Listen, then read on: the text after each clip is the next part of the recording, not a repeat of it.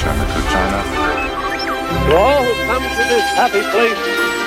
Welcome, Welcome, foolish mortals. Monsieur, dame, veuillez rester assis jusqu'à l'arrêt complet et attendre qu'on vous dise de descendre. This is Main Street, Main Street Station. Salut Olivier, comment vas-tu aujourd'hui? Bah écoute, ça va bien. Quand on enregistre, moi ça va toujours bien. Ça va toujours bien. Parce que si ça devrait aller, on- j'espère que tu n'auras pas de galère technique euh, comme euh, juste avant, pendant l'enregistrement. On va essayer, on va essayer. Bah, c'est les, lois du réseau belge. en fait. Oui, c'est ça, on a, on n'a pas toujours euh, de bons réseaux, on fait comme on Ouais, peut. on fait comme on peut. Bah, qu'est-ce qu'il y a au programme aujourd'hui? Euh, Tony, dis-nous un petit peu tout parce que c'est une émission un petit peu spéciale parce qu'il n'y aura pas que de l'actualité. Ouais, c'est ça, donc en fait on va, bah, comme d'habitude, hein, parler de l'actualité euh, qui nous plaît sur euh, Disney de manière générale. Euh, mais on va parler en fait aussi de, de tout en fait, euh, de tous les records euh, dans tous les sens euh, de, cette année à enfin de cette année pour l'entreprise Disney. Mais on va aussi recevoir un invité qui va nous parler de Shanghai Disney. Et cet invité, vous l'avez déjà entendu, enfin vous avez déjà entendu ce qu'il a fait, puisque c'est aussi cet invité qui nous a refait notre générique et l'habillage sonore de du podcast et euh, on va essayer euh, tous les deux donc euh, Magic Piggy et moi on va essayer de convaincre Olivier d'aller une fois dans un parc chinois et on verra si ça marche Ouais, parce que Magic Piggy, en fait, non seulement euh, euh, on a fait connaissance avec lui en fait euh, sur Instagram, il nous a refait le générique, mais il a eu la chance de, de, de partir à d'aller visiter le, le, le resort à Shanghai. Euh, donc euh, il va nous en parler, on va faire un petit tour avec lui et, et voilà voilà. On va passer un petit peu donc maintenant à l'actu Disney qui nous plaît.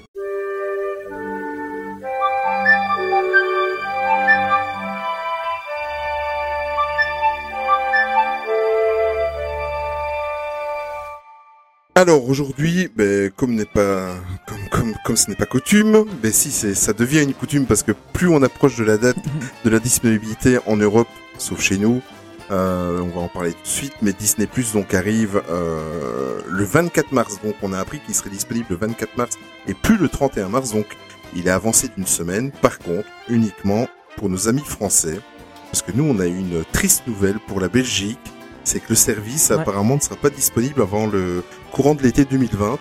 Et euh, non seulement c'est très très vague, et euh, surtout le fait qu'il n'y a même pas de date précise. Euh, c'est pas très très chouette, surtout qu'on est juste voisins.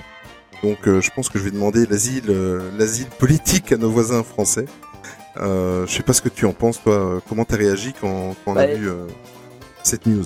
En fait j'ai directement posé la question euh, au compte Twitter de Disney Belgique Mhm. euh, parce qu'au final le problème qu'on pourra avoir en Belgique c'est les langues et euh, il est déjà sorti aux Pays-Bas donc le néerlandais c'est bon il sort en Allemagne en même temps que la France Ouais. Et il sort en France aussi. Donc les trois langues nationales sont couvertes. Donc je vois pas en quoi on pourrait, euh, enfin pourquoi on ne le sort pas en Belgique. Et surtout qu'on a une loi qui est plus relaxe qu'en France, euh, euh, tout ce qui est chronologie des médias, etc. Donc euh, c'est un peu, c'est un peu chiant. C'est voilà. J'avais, j'espérais euh, vraiment l'avoir euh, au mois de mars. Ça aurait été vraiment cool. Ouais. Bon là on faudra attendre l'été, donc faudra peut-être encore télécharger un truc ou l'autre, euh, malheureusement. Mais euh, c'est triste pour eux. Enfin c'est, triste pour nous et c'est triste pour eux parce qu'au final. euh, je pense qu'il y a beaucoup de gens qui sont prêts à s'abonner. En tout cas, dans mon entourage, il y a, il y a pas mal de gens, même qui sont pas spécialement fans de Disney, qui étaient prêts à s'abonner euh, assez vite, surtout les, avec les prix annoncés, Ouais. parce qu'on est toujours à, à 6,99€ euh, par mois pour, euh, je crois, jusqu'à 7 utilisateurs, je crois. Ouais, c'est ça. Donc, euh, c'est quand même euh, pas mal du tout. Été 2020, Ouais. sans date précise. T'imagines, c'est d'au- c'est d'autant plus frustrant pour moi parce que moi j'habite vraiment euh, à, à peine 10 km de, de, de, de la frontière française. Donc euh, c'est d'autant plus frustrant que euh, mes amis et mes collègues de travail qui habitent ici euh, juste à côté, ben, ils vont l'avoir et nous on va devoir patienter et ronger notre frein. Mais bon, c'est pas grave. Bah après, il y, a des- y, a- il y a des moyens de l'avoir quand même aussi. Hein. Oui, Passant par des VPN, des trucs comme ça. oui, exactement. On, on, on tirera notre plan, c'est comme ça, voilà, c'est comme ça. Il y a, y a- il y a toujours moyen. Voilà. Euh, bah, Disney Plus, euh, pour le moment, c'est fini. Par contre, je pense que tu as euh, deux news concernant les, les futurs live action de, de chez Disney. Donc euh, Disney n'arrête pas de faire des remakes live action euh, de ses films. Euh, donc euh, le prochain euh, c'est Mulan qui sortira le 25 mars prochain. Ouais. Euh, et apparemment on a enfin officialisé, enfin enfin, ça a été officialisé que Peter Pan serait le suivant sur la liste. On n'a pas encore d'infos sur le tournage, par, enfin, sur le casting, pardon. Mais par contre, niveau tournage, ça devrait, tout- ça devrait être aux alentours du mois d'avril déjà. Mhm. Donc, euh, les, les news, à mon avis, vont un peu s'enchaîner. Euh, voilà, donc c'est le prochain live action qui arriverait. Euh, il faut pas oublier en fait qu'il y a déjà eu un live action Peter Pan.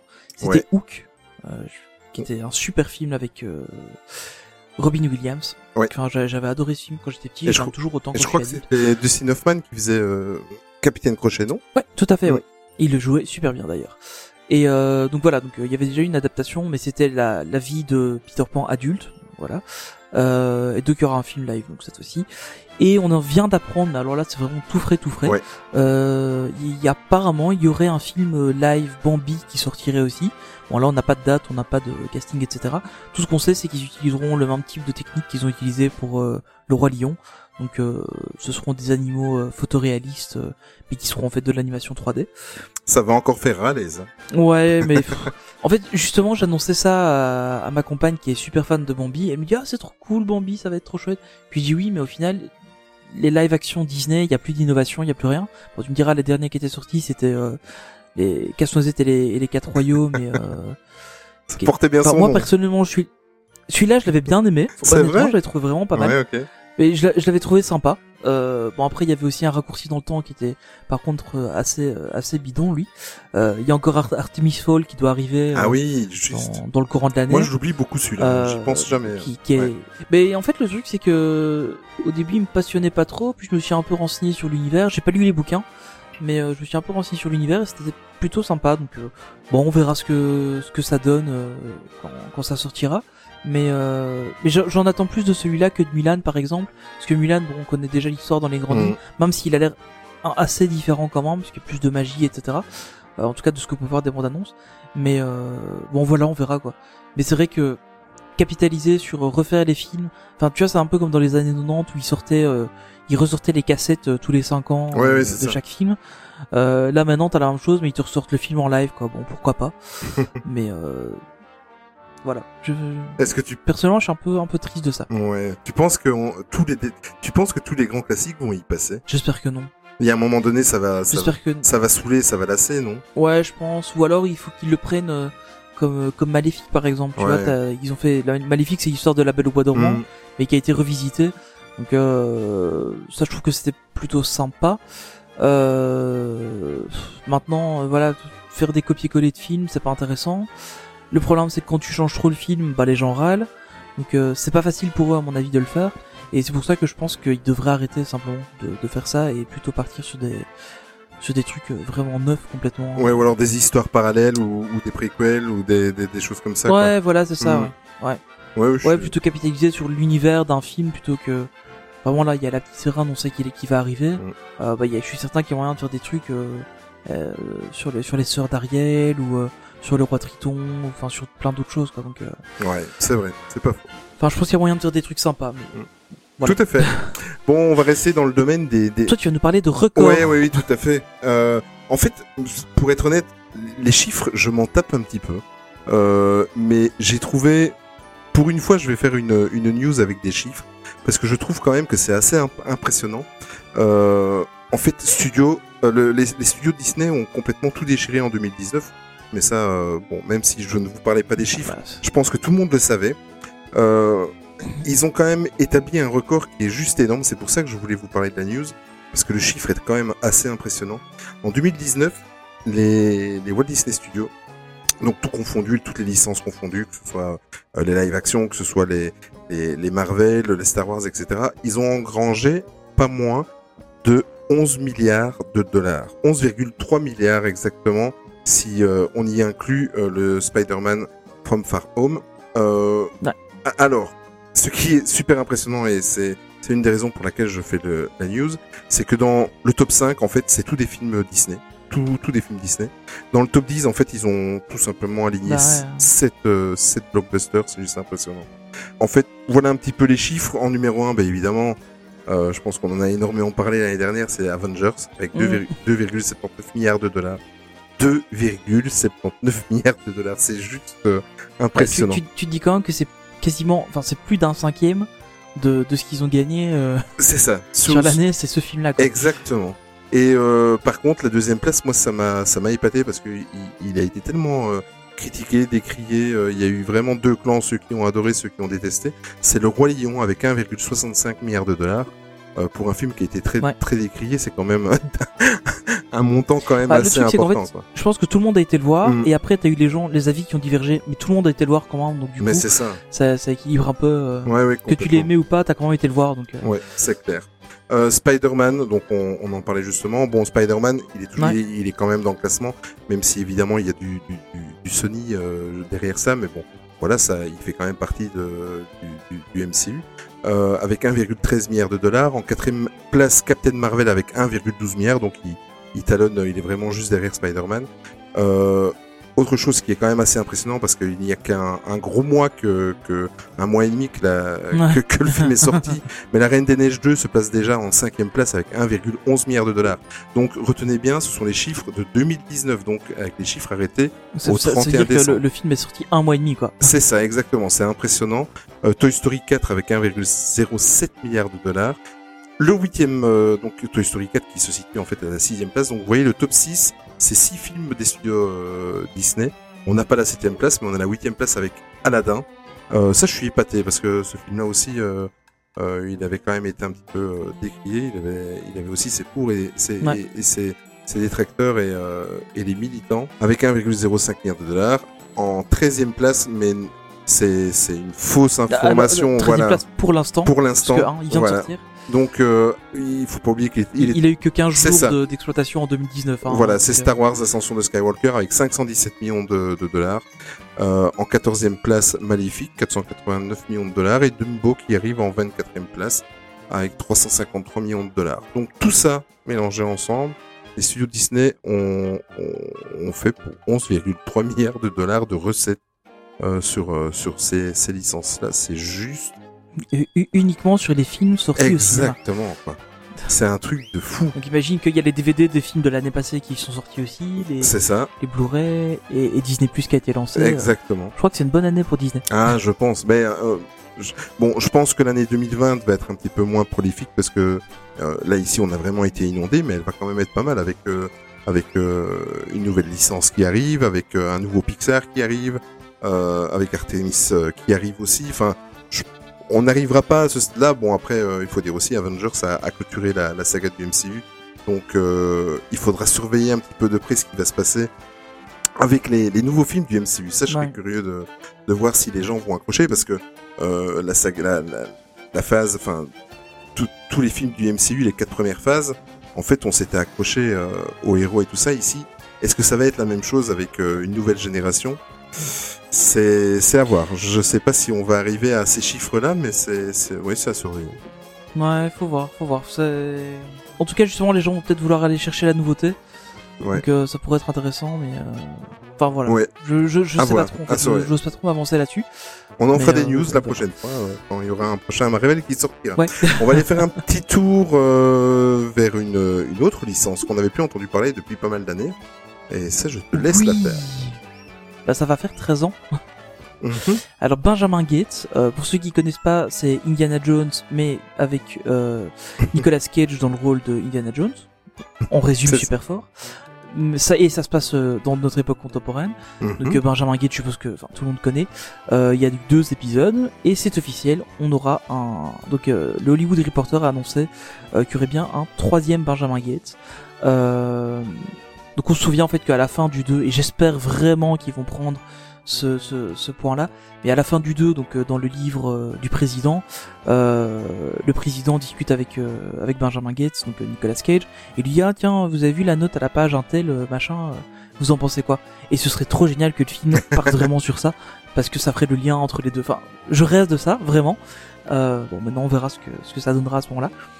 Mais euh, en tout cas voilà, il a, il a été annoncé.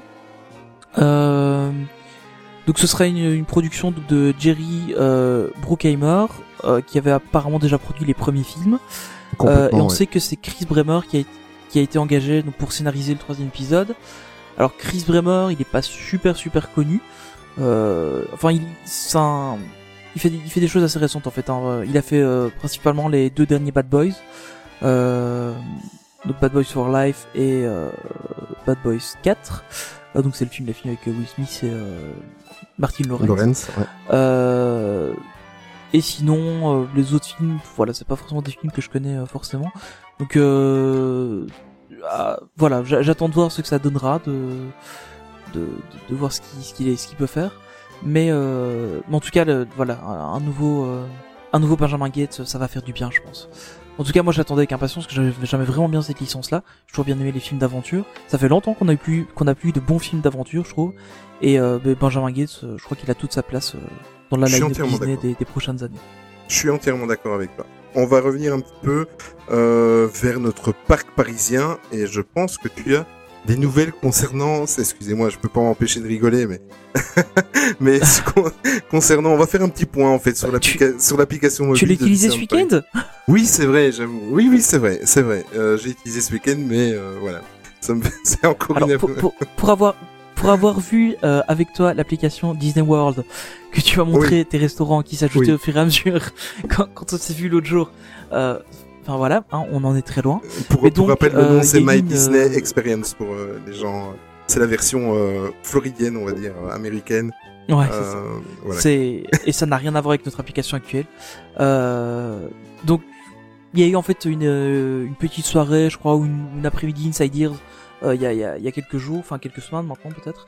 Euh, et euh, donc on, on aura des nouveautés sur l'application mobile, euh, qui pour l'instant en fait est juste euh, donc la map interactive avec les temps d'attente euh, quand ça marche. et euh, si vous êtes belge, vous avez la chance d'avoir le numéro de téléphone Ah oui, c'est pour pouvoir réserver le restaurant. Ah oui. Euh, et on peut même réserver en ligne aussi, donc c'est quand même pas mal. Mais à part ça, c'est à peu près tout ce qu'il y a sur l'application. Donc euh, pour le début de cette année, donc il y aura une mise à jour qui sera faite où on aura en fait un chat qui sera proposé euh, pour contacter l'équipe Guest Experience. Donc c'est ceux qui sont sur les forums de Disneyland Paris Euh, et vous pourrez discuter en live avec eux euh, via l'application. Mais en fait non parce que ce sera WhatsApp. Donc, il prévoit un chat, mais ce sera du WhatsApp. Donc, si vous avez pas WhatsApp, ben, ça marchera pas. Euh... Donc, euh... voilà. Pre- première news, mais euh, il y a déjà un bémol. Bon, voilà. hein, Désolé, va- voilà. pas WhatsApp. piloguer là-dessus. Mais euh, voilà, c'est WhatsApp. Bon, après, c'est cool qu'ils le fassent. Euh, mais euh, bon, tout le monde n'utilise pas forcément WhatsApp, donc euh, je sais pas comment ils vont gérer le point. Euh, maintenant, peut-être qu'ils vont se reposer sur les protocoles de WhatsApp et euh, intégrer ça à l'appli. Je sais pas du tout comment ils vont faire. François.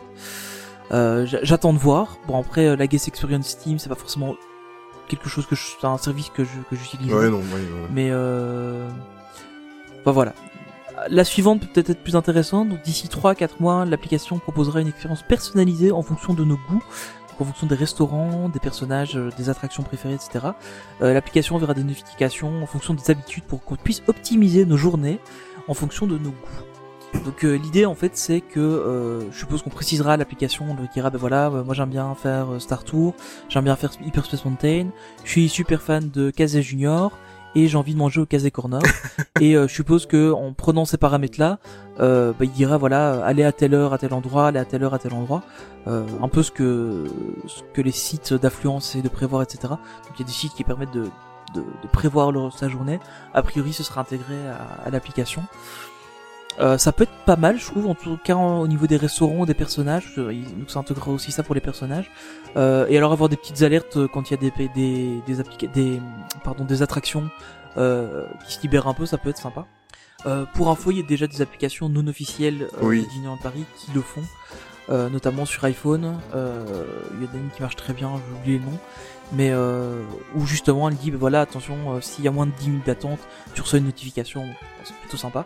Donc apparemment l'application officielle d'ici 3 à 4 mois euh, pourra pourra le faire aussi. On verra ce que ça donnera à ce moment-là.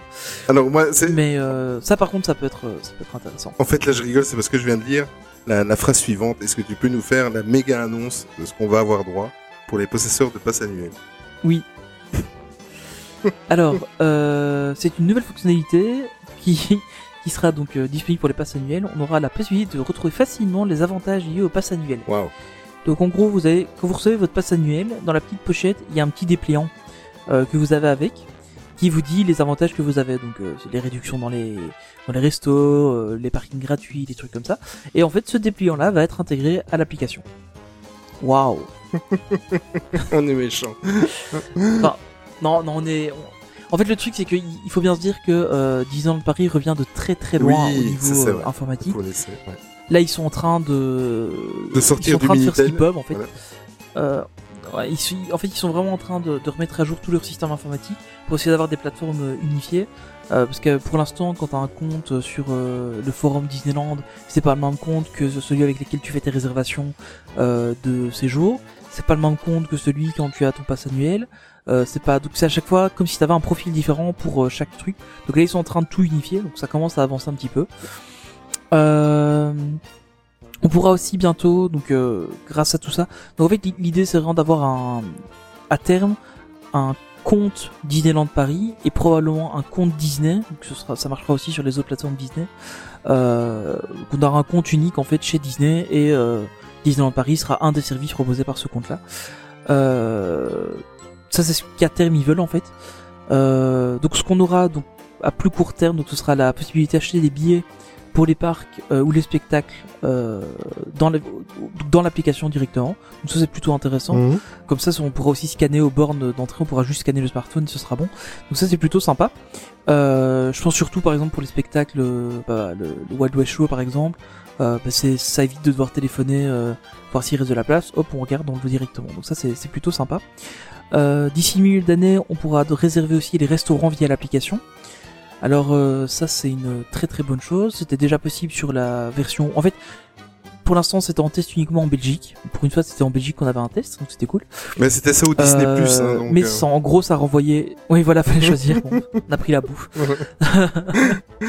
mais euh, en fait, on a cette. euh, donc pour l'instant, la fonctionnalité était uniquement sur le site web de, de Disneyland Paris. Euh, et maintenant, en fait, ce qu'ils ont fait, c'est que ils euh, ils intègrent ça euh, dans l'application réellement. Donc en fait, dans l'application, quand on se connectait à l'appli, ça renvoyait vers le site web de Disneyland Paris pour qu'on puisse euh, avoir accès en fait euh, au, à la réservation. Donc voilà, ça c'est maintenant on va pouvoir réserver dans l'application. Alors en fait, euh, il y a une autre chose qui est plutôt intéressante, je trouve, euh, c'est qu'actuellement quand on va sur les parcs Disneyland, si on veut vraiment avoir une expérience complète à 360 degrés, il faut se taper l'application Disneyland Paris. Comme ça, on a droit au temps d'attente et euh, aux, horaires des spectacles, etc. mhm. Il faut se taper l'application Photopass, si on a un Photopass, parce que c'est plutôt intéressant d'avoir l'application, comme ça on peut les voir directement, les ajouter directement, etc. Ouais. Et il faut se taper l'application Lineberty pour essayer de choper euh, une possibilité d'aller voir un personnage, ou de s'acheter un pins, ou éventuellement de réserver une file dans euh, un comment dans un dans un fast-food qui le fait. Je crois qu'il y a toujours que le restaurant en coulisses pour l'instant qui le fait. Dis, excuse-moi, mais je, je, t'interromps, je viens d'entendre quelque chose. J'étais même pas au courant. Donc, ils utilisent l'application Lineberty quand il y a des pins euh, collecteurs ou quoi qui, qui sortent. Ah ouais ouais. Sérieux ouais, J'étais pas au courant. oui. Ah en fait tu, ré- tu réserves ton, ton un horaire de passage pour aller acheter ton pins euh, avec l'application Lineberty. Je crois que c'est la veille ou l'avant veille. Et alors après t'as les trucs euh, last minute. Enfin les. Je t'avoue que pin trading je connais pas. moi euh, non plus. ouais.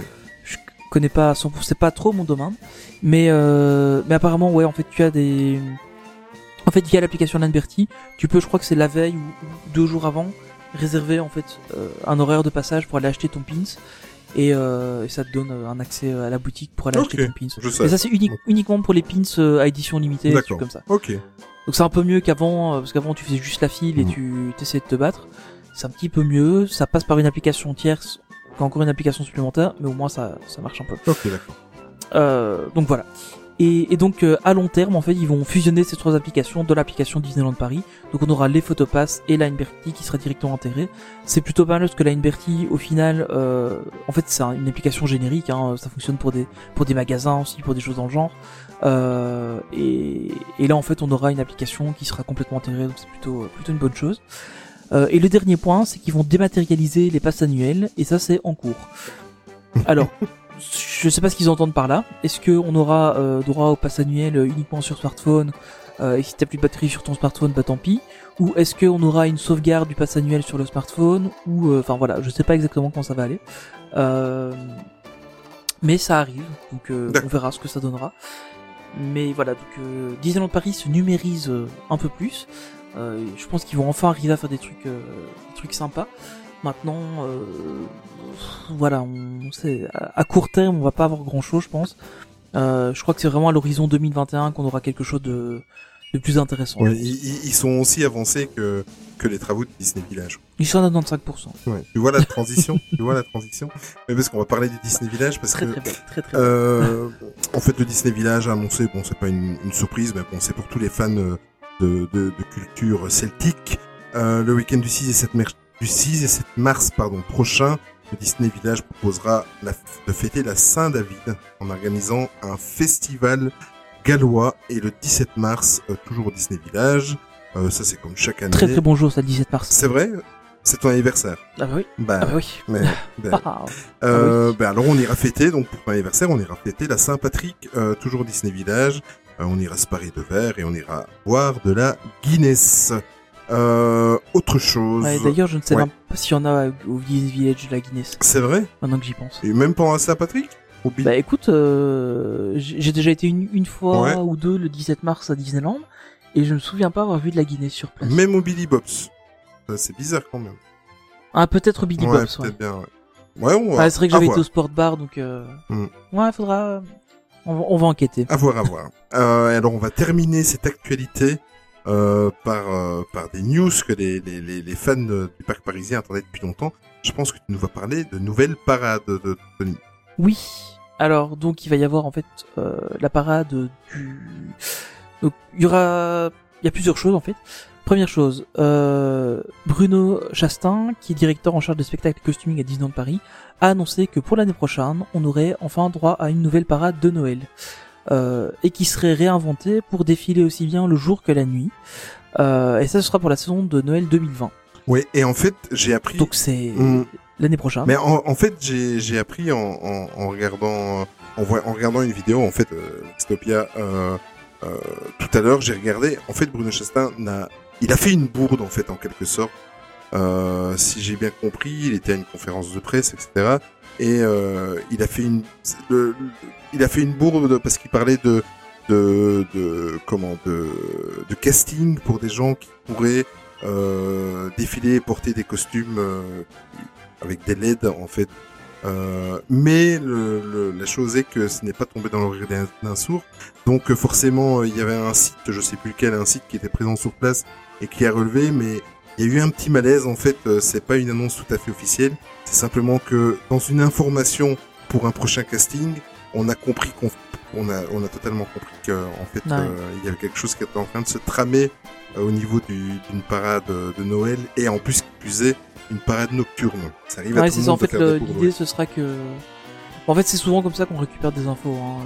Mais l'i- l'idée apparemment, ce serait que la la parade pourra se jouer aussi bien de jour que de nuit, mais de nuit, elle sera un peu différente. Donc ça, ça peut être sympa d'avoir euh, peut-être un. On va pas retrouver la parade électrique qu'on avait euh, en son temps, mais euh, en tout cas, on va retrouver quelque chose qui est qui est un peu assimilé. Donc ça, c'est plutôt sympa. Euh, autre chose pour les 30 ans du parc, donc en 2022, c'est quasiment demain en fait hein, quand on regarde. Euh, on aura droit en fait à une nouvelle parade de nouveau. Euh, donc on aura la, on pourra dire adieu à la Stars on Parade qu'on a depuis euh, 2017. Euh, bon, moi je l'aime encore bien. Euh, honnêtement, je la trouve encore sympa. Mais bon, c'est vrai que voilà, c'est toujours la main, mais euh, pour nous qui sommes habitués du parc, c'est toujours voir la même chose, c'est un peu dommage. Mais, euh, mais honnêtement, quand je la croise, je la regarde encore bien passer. Bon, voilà. Pourquoi pas. Donc là, on aura aussi une, une nouvelle parade. Euh, alors, il y a des rumeurs qui disent aussi qu'elle pourrait se, qu'elle pourrait être euh, allumée la nuit, etc. Mais bon, ça c'est vraiment des rumeurs. On n'a on n'a pas encore d'infos là-dessus. Par contre, c'est bien confirmé, ça c'est officiel, qu'il y aura une, nouvelle- une nouvelle parade pour les 30 ans du parc. Chose qui, qui, qui n'est que logique. Ce n'est que logique. Oui, c'est ça. Bon, ça on, on- part sur un cycle de 5 ans. euh, maintenant, pour les parades, je crois que ça a toujours été à peu près les, ça a toujours été à peu près ça, hein, je pense. C'est comme pour les consoles Euh, de jeu. À quelques. ouais, c'est un peu ça. Bah, les consoles de jeu, c'est un peu plus long quand même. Ouais, maintenant ça. Mais, euh... mais mais on a toujours eu à peu près ce voilà cette taille cette euh, cette période de temps en Mm. fait hein, entre entre les entre les nouvelles parades et euh, bah, pourquoi pas.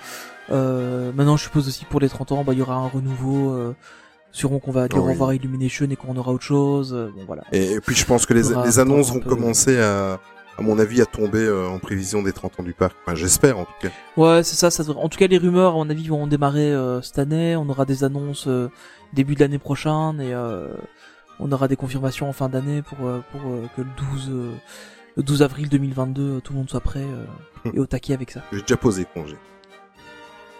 Ah, sérieux? Oui, mais, mais en fait, je m'en, veux énormément, petit aparté, je m'en veux énormément d'avoir loupé les 25 ans. Euh, je sais pas si toi tu l'as, t'y as été aux 25 ans? Non, j'y ai pas été. Ouais. non. J'ai jamais fait un 12 avril. Mm. Mais je, je m'en veux énormément parce que quand je, je revois euh, les, euh, enfin la parade et tout ce qu'ils ont fait là le, le matin du 12 avril, c'était juste énorme.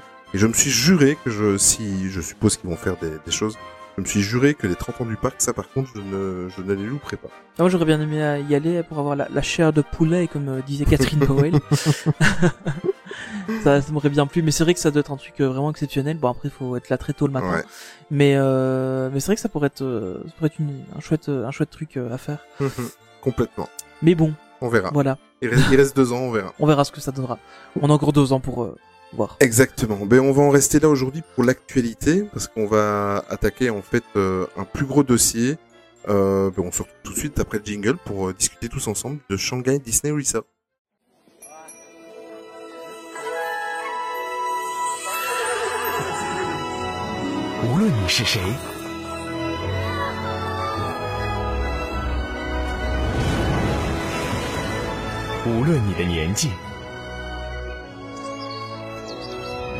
只要心中充满童心，就能在这个奇幻国度里放飞想象。请接受我们的邀请，带上家人好友。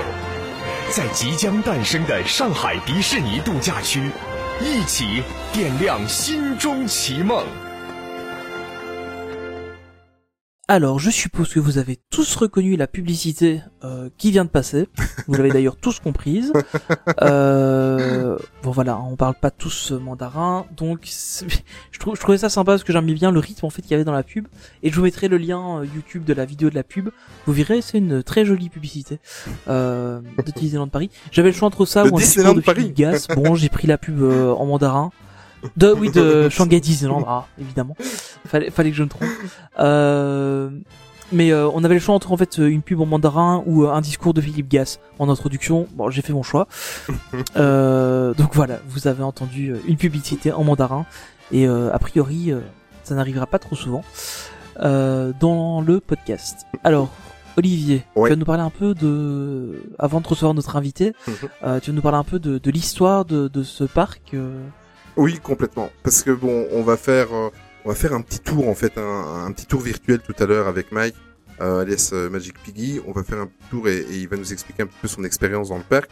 Mais avant ça, je pense que pour euh, pour ceux qui, ne sont pas trop au courant de, l'histoire du, parc, de la genèse en fait du parc de Shanghai, c'est pas plus mal de, refaire une petite un petit historique et chose que en fait c'est ça le but aussi d'un podcast, c'est d'apprendre des choses et euh, pouvoir vous les, vous les dire. En fait, euh, on a appris nous-mêmes énormément. Euh, donc, pour revenir un petit peu là-dessus, à savoir que euh, c'est toujours étonnant euh, quand des entreprises occidentales arrivent à s'implanter euh, dans un pays comme la Chine, qui, qui était avant, en Mm. tout cas moi, le vieux, qui est connu euh, la, la période de la Chine, qui était très très très fermée, euh, très communiste, très peu ouverte euh, au monde extérieur, euh, aux, à l'Occident et tout ça. C'est c'est quelque chose qui n'est pas euh, qui n'est pas aisé, euh, d'autant plus quand tu es une entreprise américaine. Euh, et il y a des choses à, respecter, il y a des coutumes à respecter, etc. Donc tout ne s'est pas fait en, un claquement de doigts, mais tout ça, toute cette histoire du Shanghai Disney Resort, en fait, a, a commencé en, en 2006. Euh, Il y a des rumeurs euh, en fonction de... Enfin, j'ai lu plusieurs articles. En fait, ça, c'est la date officielle, le 11 août 2006. En fait, les premières rumeurs sur la construction d'un parc à, Disney à Shanghai euh, est tombée. Mais il s'avère qu'en fait, apparemment, ils étaient déjà en pour parler, le, les Américains avec les Chinois, depuis le, le début des, des années 2000. Donc, pour vous dire, euh, c'est quand même... euh, C'est quand même Ouais, incroyable. ouais, il faut mettre des gants, quoi. Il faut mettre des gants jusqu'aux et- épaules, et- quoi. Les premières rumeurs qu'on a entendues, c'est 2006, ouverture, du, ouverture du parc 2016. C'est fou, hein. Euh, Waouh, Ouais, en sachant qu'il y avait déjà des, des tractations et des... des tractations avant. Ouais, voilà, Quand, avant. quand tu penses que pour euh, Disneyland Paris, ça a duré quoi 5 ans maxi Ouais. Ouais, avec euh, notre ami Eisner. Je peux pas m'en empêcher de le souligner. euh, voilà, donc euh, les premières rumeurs tombent euh, en 2006, courant de l'été 2006. Euh, le budget total fouille un petit peu, donc en fait, il est annoncé. la rumeur dit qu'il y aurait 3,75 milliards de dollars de prévus pour le parc. Vous verrez très très vite par après qu'en fait ils l'ont dépassé. Et il a fallu attendre janvier 2009, euh, 10 janvier exactement, pour que la Walt Disney Company et le gouvernement chinois officialisent ensemble euh, l'annonce euh, de la construction du parc à Shanghai. Donc vous voyez, il a encore fallu trois ans supplémentaires pour, euh, pour qu'ils ils disent oui oui on travaille ensemble, ça va arriver. C'est juste... Ouais, faut, Vas-y vas-y, je t'en prie. faut, faut quand même se dire que 3,75 milliards, c'est pas beaucoup pour un parc. Enfin, en tout cas maintenant, Complet, ouais. quand tu penses que euh, t'as 2 milliards qui ont été investis sur Paris pour juste le, le, le remettre à jour, Ouais. rajouter des landes, etc. Euh, Tokyo aussi, sa mise à jour, euh, enfin avec les nouveaux landes à Tokyo, euh, Disney Sea, c'est aussi euh, à peu près le même genre de Mhm. coût. Euh, 3,75 milliards, on a 4 milliards à peu près, c'est pas énormissime pour euh, Non du tout. pour un, lancer un nouveau parc, hein. Surtout un parc avec d'aussi grandes ambitions que que celui de Shanghai. Ouais, ouais, non, non, ça, c'est vraiment, c'est vraiment pas énorme comme budget. Euh, pour, euh, comment, pour resituer un petit peu euh, géographiquement où se trouve le parc. Donc, le parc est situé dans une euh, ville nouvelle, en fait. À chaque fois que Disney euh, s'installe quelque part, ils, ils font une ville nouvelle à côté. Ben, forcément, ça attire. euh, euh, il faut des, Ouais. il faut des logements, que ce soit pour, pour, pour les, les gens, que ce soit pour les cast members, etc., etc. Donc, la ville nouvelle qui s'appelle Chuansha, excusez-moi du de l'accent, de l'accent, Chuansha, euh, et ça se situe, ça se situe dans le district de Pudong à Shanghai. C'est vraiment, euh, en fait, euh, ils ont vraiment euh, fait ça à proximité de l'aéroport euh, de Shanghai, et euh, en plus de ça, il y avait tout un nouveau réseau routier qui, qui était en train de se dessiner pour euh, pour l'extension de, euh, pour l'agrandissement de Shanghai, parce qu'il faut savoir que ce sont des villes qui sont euh, tout et l'un sur l'autre, et euh, le mètre carré est très très très très cher, quoi. Euh, à savoir que euh, au niveau de la grandeur du parc, euh, c'était officiel à ce moment-là, c'était plus des rumeurs. Euh, ils ont annoncé qu'il y avait 14,25 km carrés, euh, donc plus ou moins 3 à 4 fois plus grand que celui d'Hong Kong. Bon, j'arrive pas trop à m'imaginer, celui d'Hong Kong est quand même assez petit. Bah, celui de Hong Kong, c'est à peu près euh, les Walt Disney Studios. C'est les Walt Disney Studios, ben voilà. Euh, à, la, à la grosse louche, c'est un petit peu plus grand que les Walt Disney Studios. Donc, euh, ouais, il faut se dire qu'on on est, je crois, sur à peu près deux fois le, le parc Disney. euh, Mm. Je crois que c'est à peu près deux fois le Disneyland de Paris, je pense, euh, en, en termes de, de, de taille. euh, T'es t'es au moins à ça, je crois. D'accord, mais tu vois, moi j'arrivais pas trop à me représenter. Je sais qu'Hong Kong est, est très très petit. Je crois que c'est à peu près ça, ouais. Hmm, D'accord, ok. Euh, Ouais, Hong Kong est tout petit, hein. c'est mm. c'est un petit parc. Ouais, oui. en tout cas, avant les ajouts. Mm, oui, oui, c'est très très petit. Euh, et la cérémonie du début des travaux euh, a lieu en fait le 8 avril 2011, donc ça a été fait en grande pompe. Forcément, un, un parc américain qui arrive chez nos amis chinois, ben forcément, c'est pas passé euh, inaperçu. Et ils ont annoncé que l'ouverture était prévue pour 2013, sans préciser de date. Et euh, ben évidemment, euh, l'ouverture n'a pas eu lieu en 2013, mais le 1er août. Euh, Ils ont pris un tout petit peu de retard. ben, voilà, le, ils, ils ont ouvert en fait en, en 2016 euh, et le 1er août 2014, notre ami, tu en as parlé tout à l'heure, Philippe Gass, est nommé président de Shanghai Disney Resort euh, Ban Solaire. Voilà. Alors, Philippe Gass, juste pour le resituer, c'était l'ancien euh, PDG de Disneyland Paris. Disneyland Paris, Mm.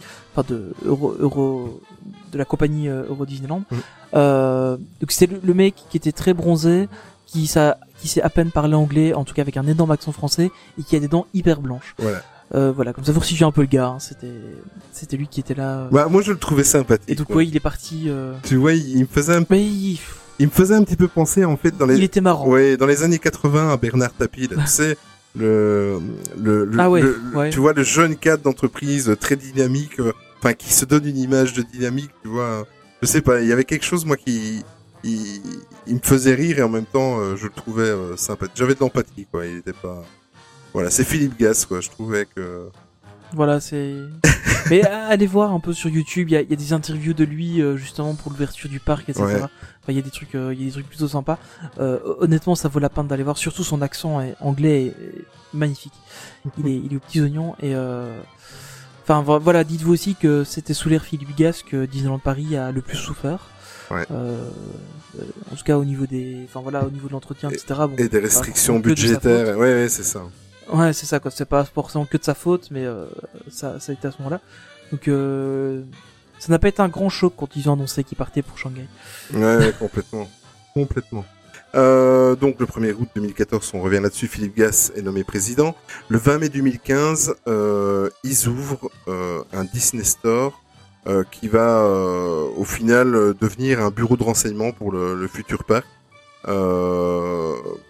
Et au final, le parc, alors que ça avait été annoncé pour, euh, pour 2013, n'oubliez pas, hein, sans date précise, au final le parc ouvrira le 16 juin en 2016 et il aura plus que dépassé son budget puisqu'il aura euh, coûté au final 5,5 milliards de dollars. Euh, donc je vous rappelle qu'il y avait eu 3,75 milliards qui avaient été annoncés. Donc euh, un, un beau dépassement. hein. Ouais, c'est quand même euh, Mm. assez énorme et surtout trois ans de retard, c'est beaucoup pour un parc Disney. Euh. Mais quand même. Enfin, en hein. tout cas, un parc Disney moderne. Ouais, euh, oui. Trois ans de retard, c'est énorme. Mais en préparant, euh, C'est- c'est vraiment- en préparant l'historique, j'ai été aussi étonné. Trois ans, c'est euh, c'est fou. Ouais, ouais, c'est. bah, Apparemment, ils ont eu des problèmes de avec les, enfin, de d'autorisation, etc., des choses comme ça. Mais ils ont aussi des problèmes de stabilité du sol Mm. et ils ont dû faire plus de travaux que prévu. Enfin, bon, ils- ont des excuses, mais euh, trois ans de retard, c'est c'est quand même énorme pour un parc. Euh, Pour un parc à terme comme ça, quand, quand on pense que qu'un parc peut être construit en trois ans, Ouais. euh, en trois ou quatre ans, tu peux avoir un parc. euh, voilà, là, c'est trois ans de retard, donc c'est Ouais, c'est énorme. Mais je pense qu'ils ont dû en plus, euh, euh, je pense que une grosse partie du, du resort, est- ils ont dû empiéter sur la mer. hein. Je crois qu'ils ont ils ont euh, renfloué euh, des terres. Euh, des... Euh, je crois que c'est à Tokyo, à- ça, non C'est à Tokyo, ouais. Il me semblait que j'avais vu. euh, Je crois, ouais. Il faut, on, on va demander tout à l'heure. C'est possible que ce soit sur. Shanghai, Ouais. mais euh... ouais, peut-être que lui il aura l'info. Mais euh, il me semblait que c'était Mm. plutôt à Tokyo, ça, en fait. D'accord, ce euh, maintenant que j'y pensais, je me disais tiens. Euh, il y a deux hôtels, donc euh, ils ont moins d'hôtels que nous à Paris. Voilà. Il y a deux hôtels, donc il y a le Shanghai Disneyland Hotel, qui, euh, si vous allez voir un petit peu les vidéos et tout ça, ressemble très très fort à- au Grand Floridian ou alors à notre euh, hôtel, euh, le Disneyland Hotel. Voilà, c'est toujours euh, à peu près euh, le, Avec des belles petites vanisations Voilà. de Tinkerbell sur les c'est ça, oui, c'est vrai, tout à fait. Et alors, il y a ça, j'ai envie de le faire parce que moi, je suis un gros fan de, de, de la licence. Ils ont un Toy Story Hotel. Allez voir les, les images sur, euh, sur Internet, c'est c'est juste magnifique. Ouais.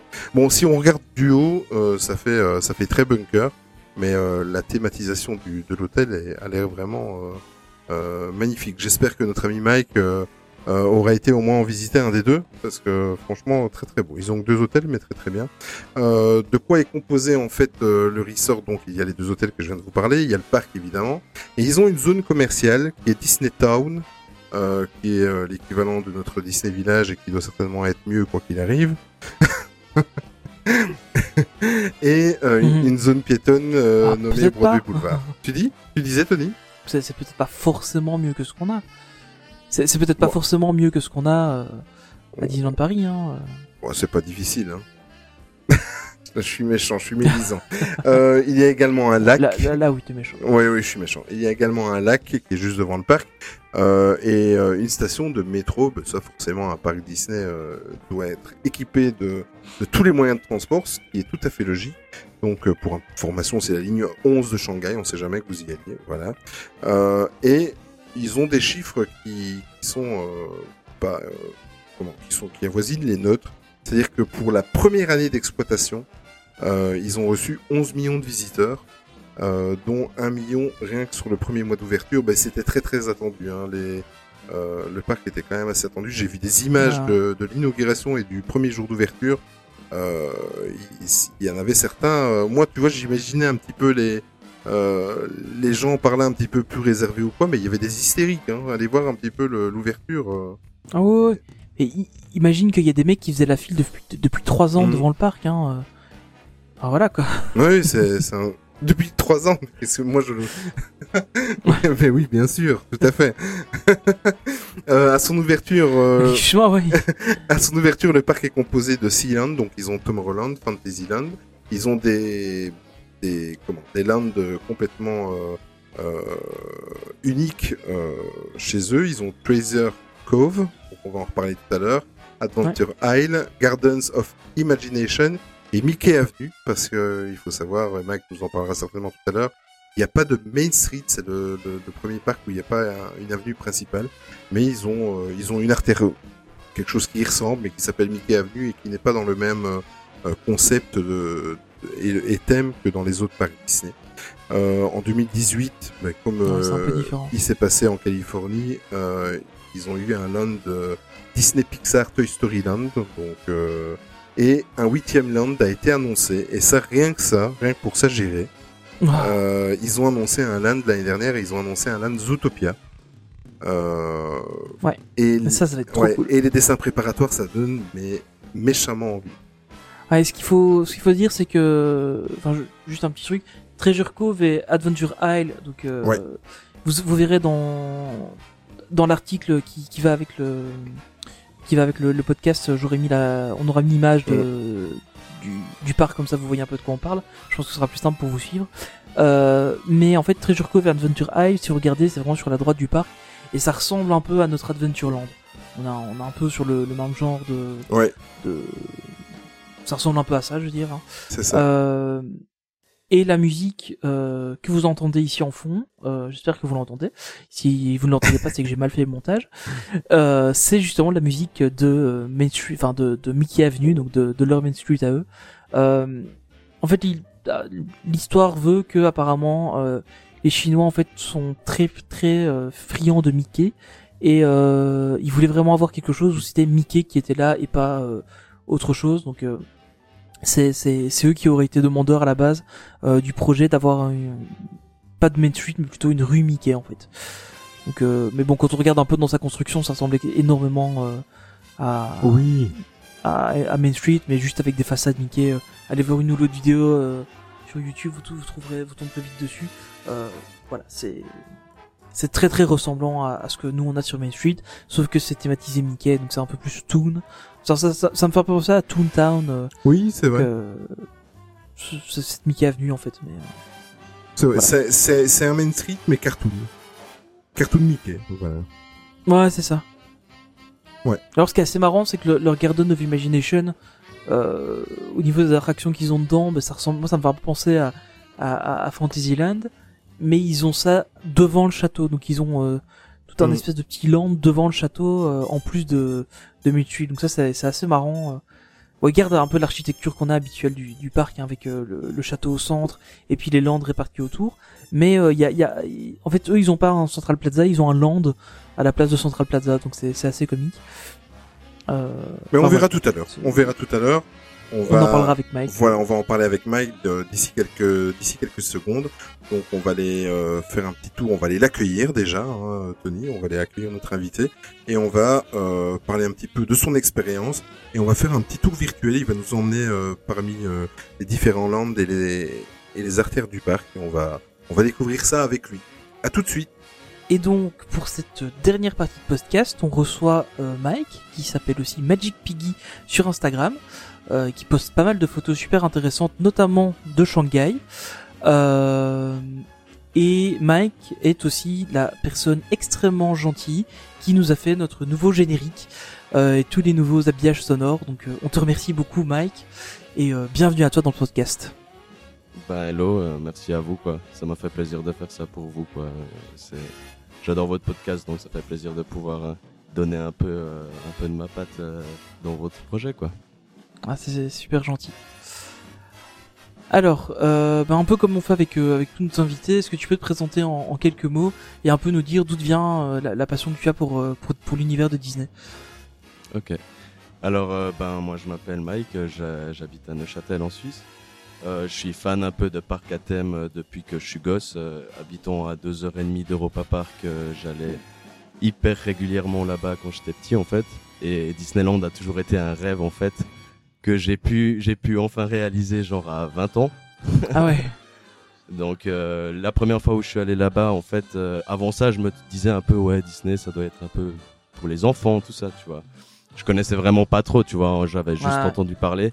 Et après coup, euh, ben, j'y suis allé et j'ai pris tellement une, une claque dans la gueule que, que après coup, euh, j'ai. Et là, actuellement, tu as quel âge? Parce que tu dis que as été à, tu avais 20 ans, mais là, tu as quel âge Là, j'ai 26 euh, ans aujourd'hui.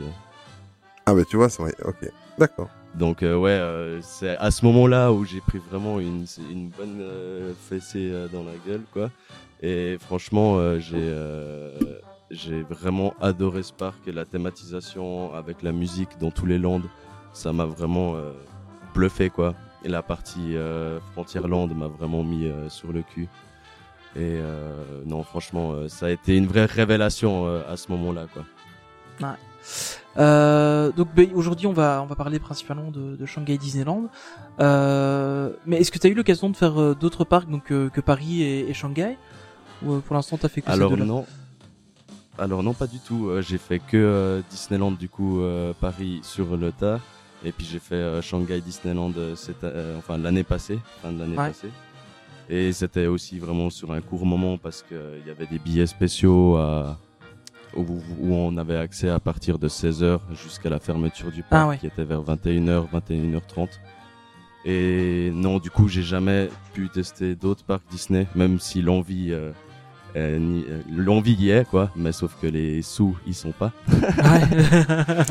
tu m'étonnes.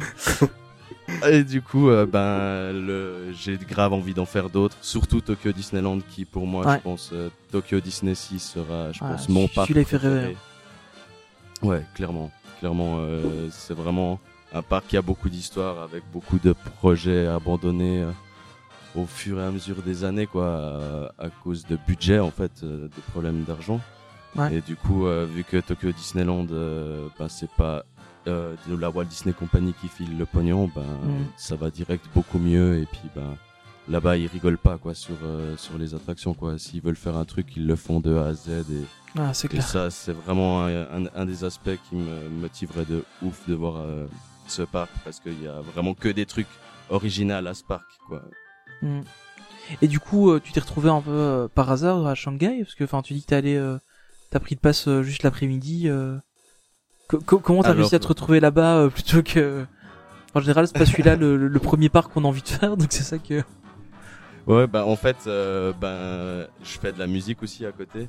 Et Ouais. puis euh, bah, j'étais en, en tournée avec euh, avec mon duo en fait. Et puis on était en tournée dans plusieurs pays d'Asie. Et Ah on ouais. était à Shanghai pendant quatre jours en fait.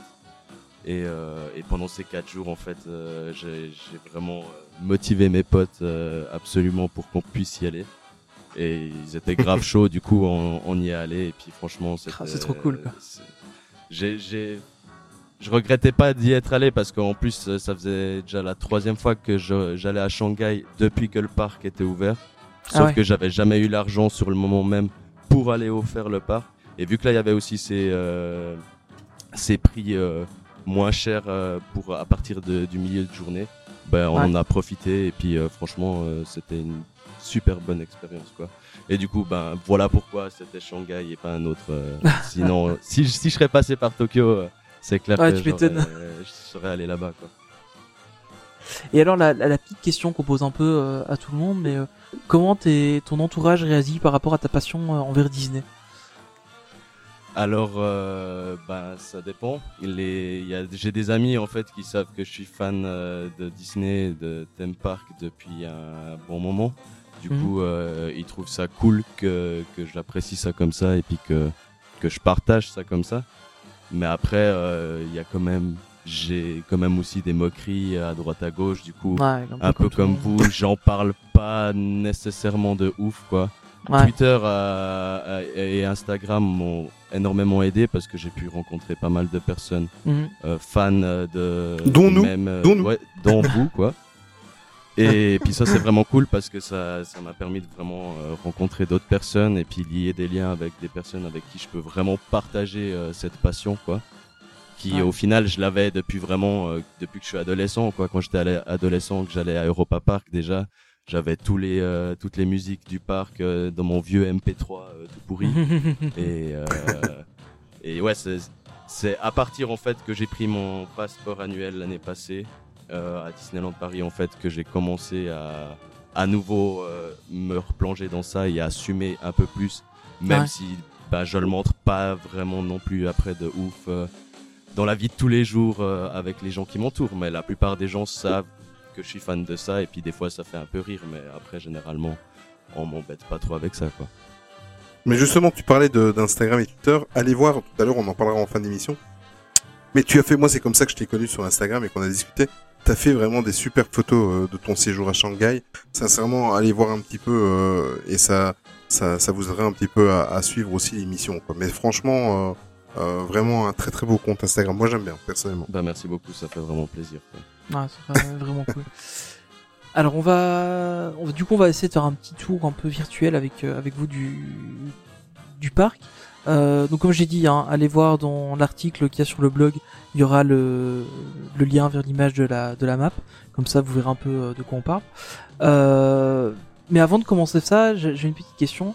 On sait qu'il y a quand même pas mal de différences entre les parcs occidentaux et les parcs orientaux. Est-ce que ça t'a vraiment sauté aux yeux ces différences quand tu es rentré dans le parc, ou même avant de rentrer dans le parc, ou, est-ce que t'avais un peu l'impression d'être juste dans un autre Disneyland? Alors, ben, pas tant que ça, j'ai pas trouvé ça tant différent. Bien sûr que c'est différent, euh, mais, mais vraiment pas tant que ça. Dès que t'arrives, en fait, euh, si, la plupart des personnes viennent en métro, parce que c'est Ouais. quand même la- le moyen le plus simple de pouvoir venir au parc, surtout depuis le centre-ville de Shanghai. Et euh, ben, du coup, en fait, là, vous avez toute une marche euh, au bord de- du lac, en fait, qui se trouve entre le Disneyland Hotel et, et le parc, en fait parce que ce coup-ci, le Disneyland Hotel n'est pas à l'entrée du parc comme à Paris, Ouais.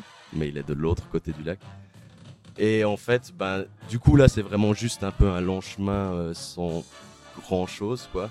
Et après, Mhm. on arrive dans le Disney Town qui, euh, lui, euh, ben, on sent déjà vraiment cet, esprit Disney, quoi, dans l'architecture. principalement dans l'architecture, dans la déco et puis Ouais. et puis la musique et puis tout ça quoi. J'ai pas vraiment ressenti à ce moment-là beaucoup de différence quoi. En tout cas personnellement. Est-ce que le, est-ce que le Disney Town est mieux que notre Disney Village? Alors, il est beaucoup plus petit, j'ai l'impression. Il y a plus petit. Ah, il, tu il- ouais, il est, il est plus petit que, que le Disney Village, j'ai l'impression, en tout cas en superficie. Après, j'ai l'impression qu'il y a plus de bâtiments. Là, quand je suis à nouveau sur la carte, je vois, je sais pas combien d'emplacements pour aller manger. euh, il doit y en avoir bien une quinzaine. Donc, je pense qu'il y a quand même plus de choix que à Disneyland Paris.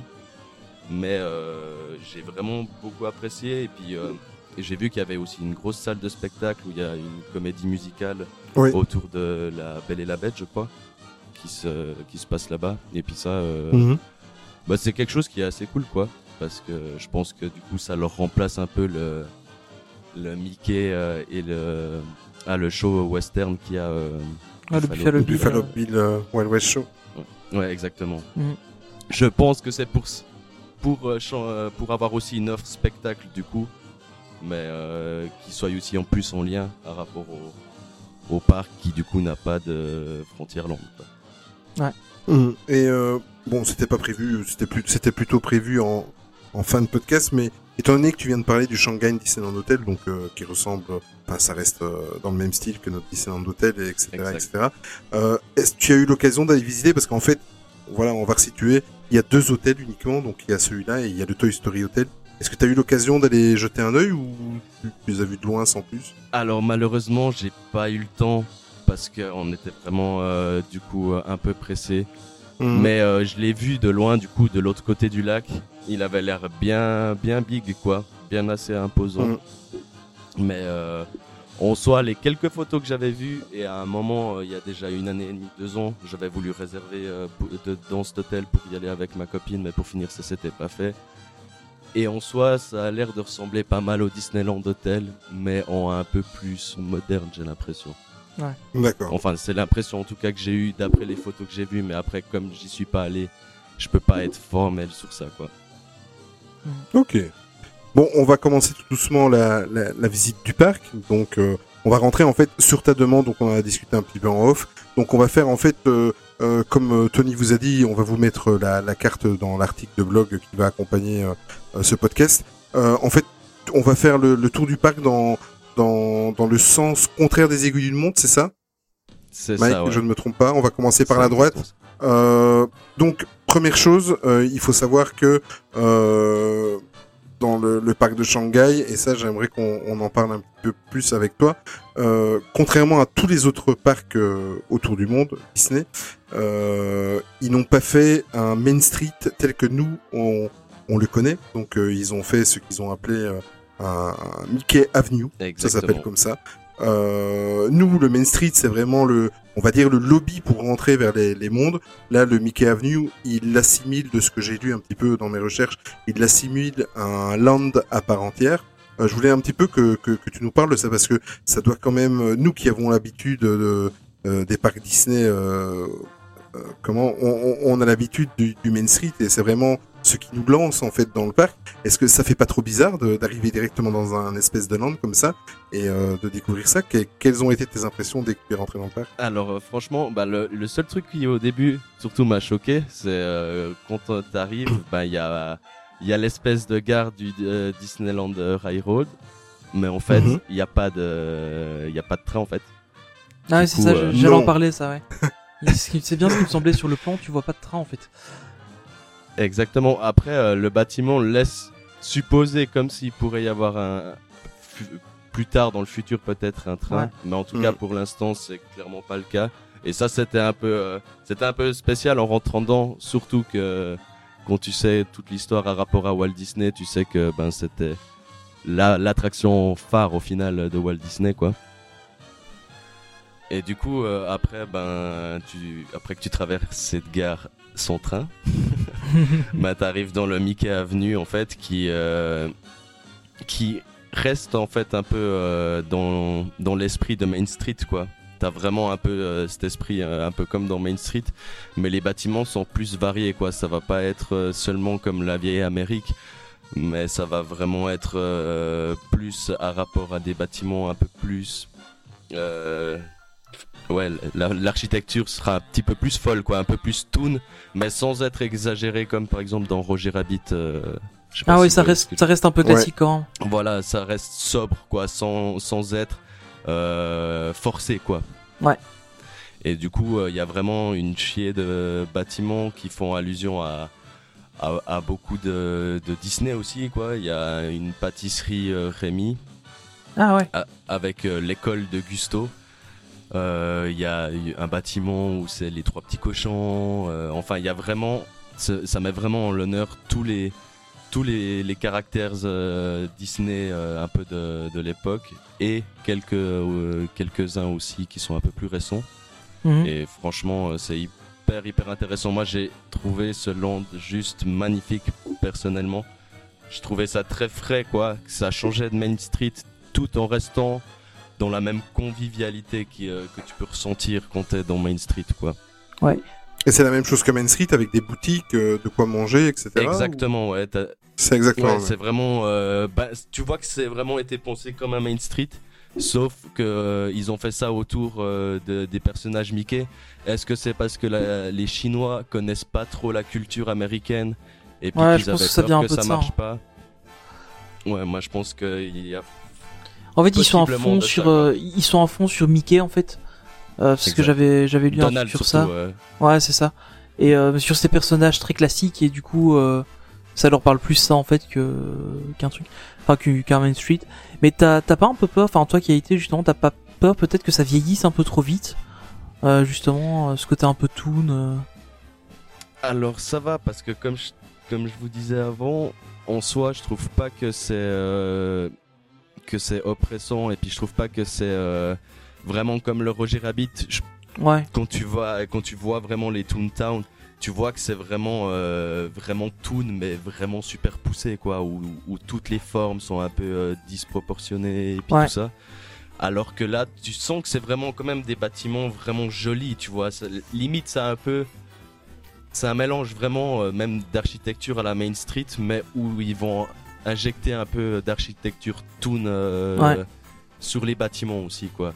Mais il y a vraiment quand même cet aspect Main Street et je pense pas que, que ça va trop vieillir, d'autant plus que que c'est hyper, euh, ça change vraiment des autres, quoi, euh, des, des autres parcs quand même qui qui ont ça, ouais, Main. Street, quoi. Ouais, ouais, ouais. Ouais, Il y a beaucoup de trucs qui changent sur ce parc-là, hein, par rapport à d'autres. Ouais.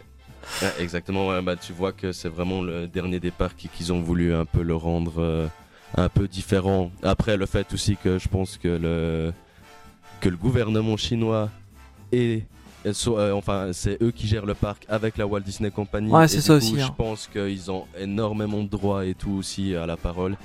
Et du coup, ben, je pense qu'ils ont aussi voulu pas mal faire les trucs pour avoir euh, des trucs euh, propres à leur parc, quoi, comme Ouais. la Tron ou la Pirate des Caraïbes. Même si la Tron, pour finir, euh, elle, elle va ouvrir. Ouais, on va euh, l'avoir aussi euh, en Floride. Exactement. Et alors après, bah, justement, ça donne sur Garden of Imagination. Donc là aussi, c'est encore un truc un peu différent, c'est que t'as un- une espèce de mini-land avant le château. Euh, Exact. Ça fait vraiment land ou c'est plus juste une zone où t'as deux attractions et demie et, euh, Ouais, c'est c'est plus une zone un peu avec deux attractions et demie, mais Ouais. après en soi quand même la zone est vraiment vraiment super grande quoi. J'ai l'impression que c'est quand même deux fois si tu prenais euh, euh, le Central Plaza à Disneyland, tu vois. Ouais. Il y a, il y a quand même cette espèce de petit lac qui est en plein centre avec euh, aussi beaucoup de jardins. Ouais. Et euh... D'où son nom. Ouais. Exactement. mais en soi, euh, bah, c'est un peu un faux land, mais ça reste un peu un land, quoi. euh. Ouais, c'est ça, t'as- le carrousel qui est là, attractions euh. qu'au final, il y avait à Fantasyland. Ouais, voilà, c'est ça, c'est un peu l'impression que ça donne, quoi, ouais. C'est Bah, t'as Fantasyland qui est devant aussi. euh. Exactement, bah, t'as Ouais. Fantasia Carousel qui est euh, comme le carrousel de Lancelot. Ouais. Euh, t'as Dumbo Flying Elephant euh, et puis euh, et autrement je crois que t'as deux trois trucs qui sont dans le château parce qu'il me semble que le château fait partie des Garden of Ouais, il me semble, Imagination. Il me semble hein, mais je suis je- Ouais, il me semble aussi, il est, il est dedans. Ouais, là, il y a une attraction en bateau dans le château, je crois, c'est ça, ou un truc dans le genre Ouais, mais en fait, elle est pas exactement dans le château. Là, si tu, si, si tu si t'es devant la map, en fait, elle est juste Ouais. à gauche du château, mais côté côté de la rivière, quoi, Ah ouais, du dessus là. Mais du coup, euh, bah, j'ai fait vraiment vite fait le tour, quoi. Euh, je me je me suis pas trop trop euh, baladé là. Autant dire qu'en 5 heures, c'était pas forcément Ouais, de vis. voilà, c'était pas forcément le truc que je voulais voir le plus. Même si j'aurais adoré y faire des photos parce que je pense qu'il y avait moyen, il y aurait eu moyen de faire des, des trucs de fou quoi. Mhm. Mais mais c'est super joli quoi.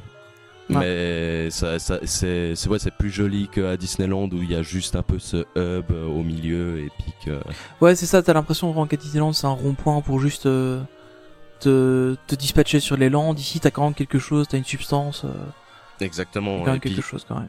et puis ils ont quand même de l'espace autour euh, autour de, du Garden of, Ima- of Imagination si jamais ils veulent faire d'autres parades ou comme ça. euh, Enfin, Ouais. Après, je sais pas exactement d'où part la parade et où est-ce qu'elle termine.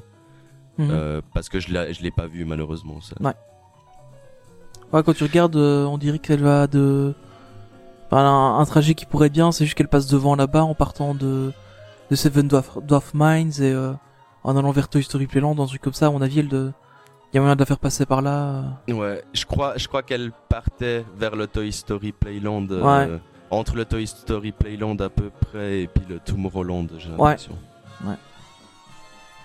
Mais euh, Regardez bien la carte. Ouais, surtout, ouais, regardez la carte Parce que c'est pas très radiophonique, mais, mais regardez bien la carte. Euh, bon, là, Garden of Animation, on va, on va tourner sur la droite, donc, comme on a dit, dans le sens contraire des, des aiguilles d'une montre, euh, parce qu'en plus, là, il y a, il y a deux landes, dont, et une attraction qui me, qui me titille depuis, de- depuis très longtemps. Euh, on va prendre à droite, euh, sud, droite. Donc là, on est à Adventure Isle. Euh, Est-ce que on peut comparer ça à, à notre Adventure Island ou euh, Adventureland, pardon, ou euh, pas du tout, ou c'est complètement différent? C'est assez différent. Et en soi, euh, ben, c'est vachement plus grand parce que si tu cumules. Adventure Isle et Treasure Cove, c'est vraiment gigantesque. Mais rien que la partie Adventure Isle est vraiment magnifique. Elle ressemble un peu à certaines parties qui pourrait y avoir dans Adventureland, mais sans le côté un peu indien, je dirais. Que tu retrouves Ah oui, plus euh, ouais. dans notre euh, Adventureland à nous. Euh, mais j'ai trouvé que c'était pas mal,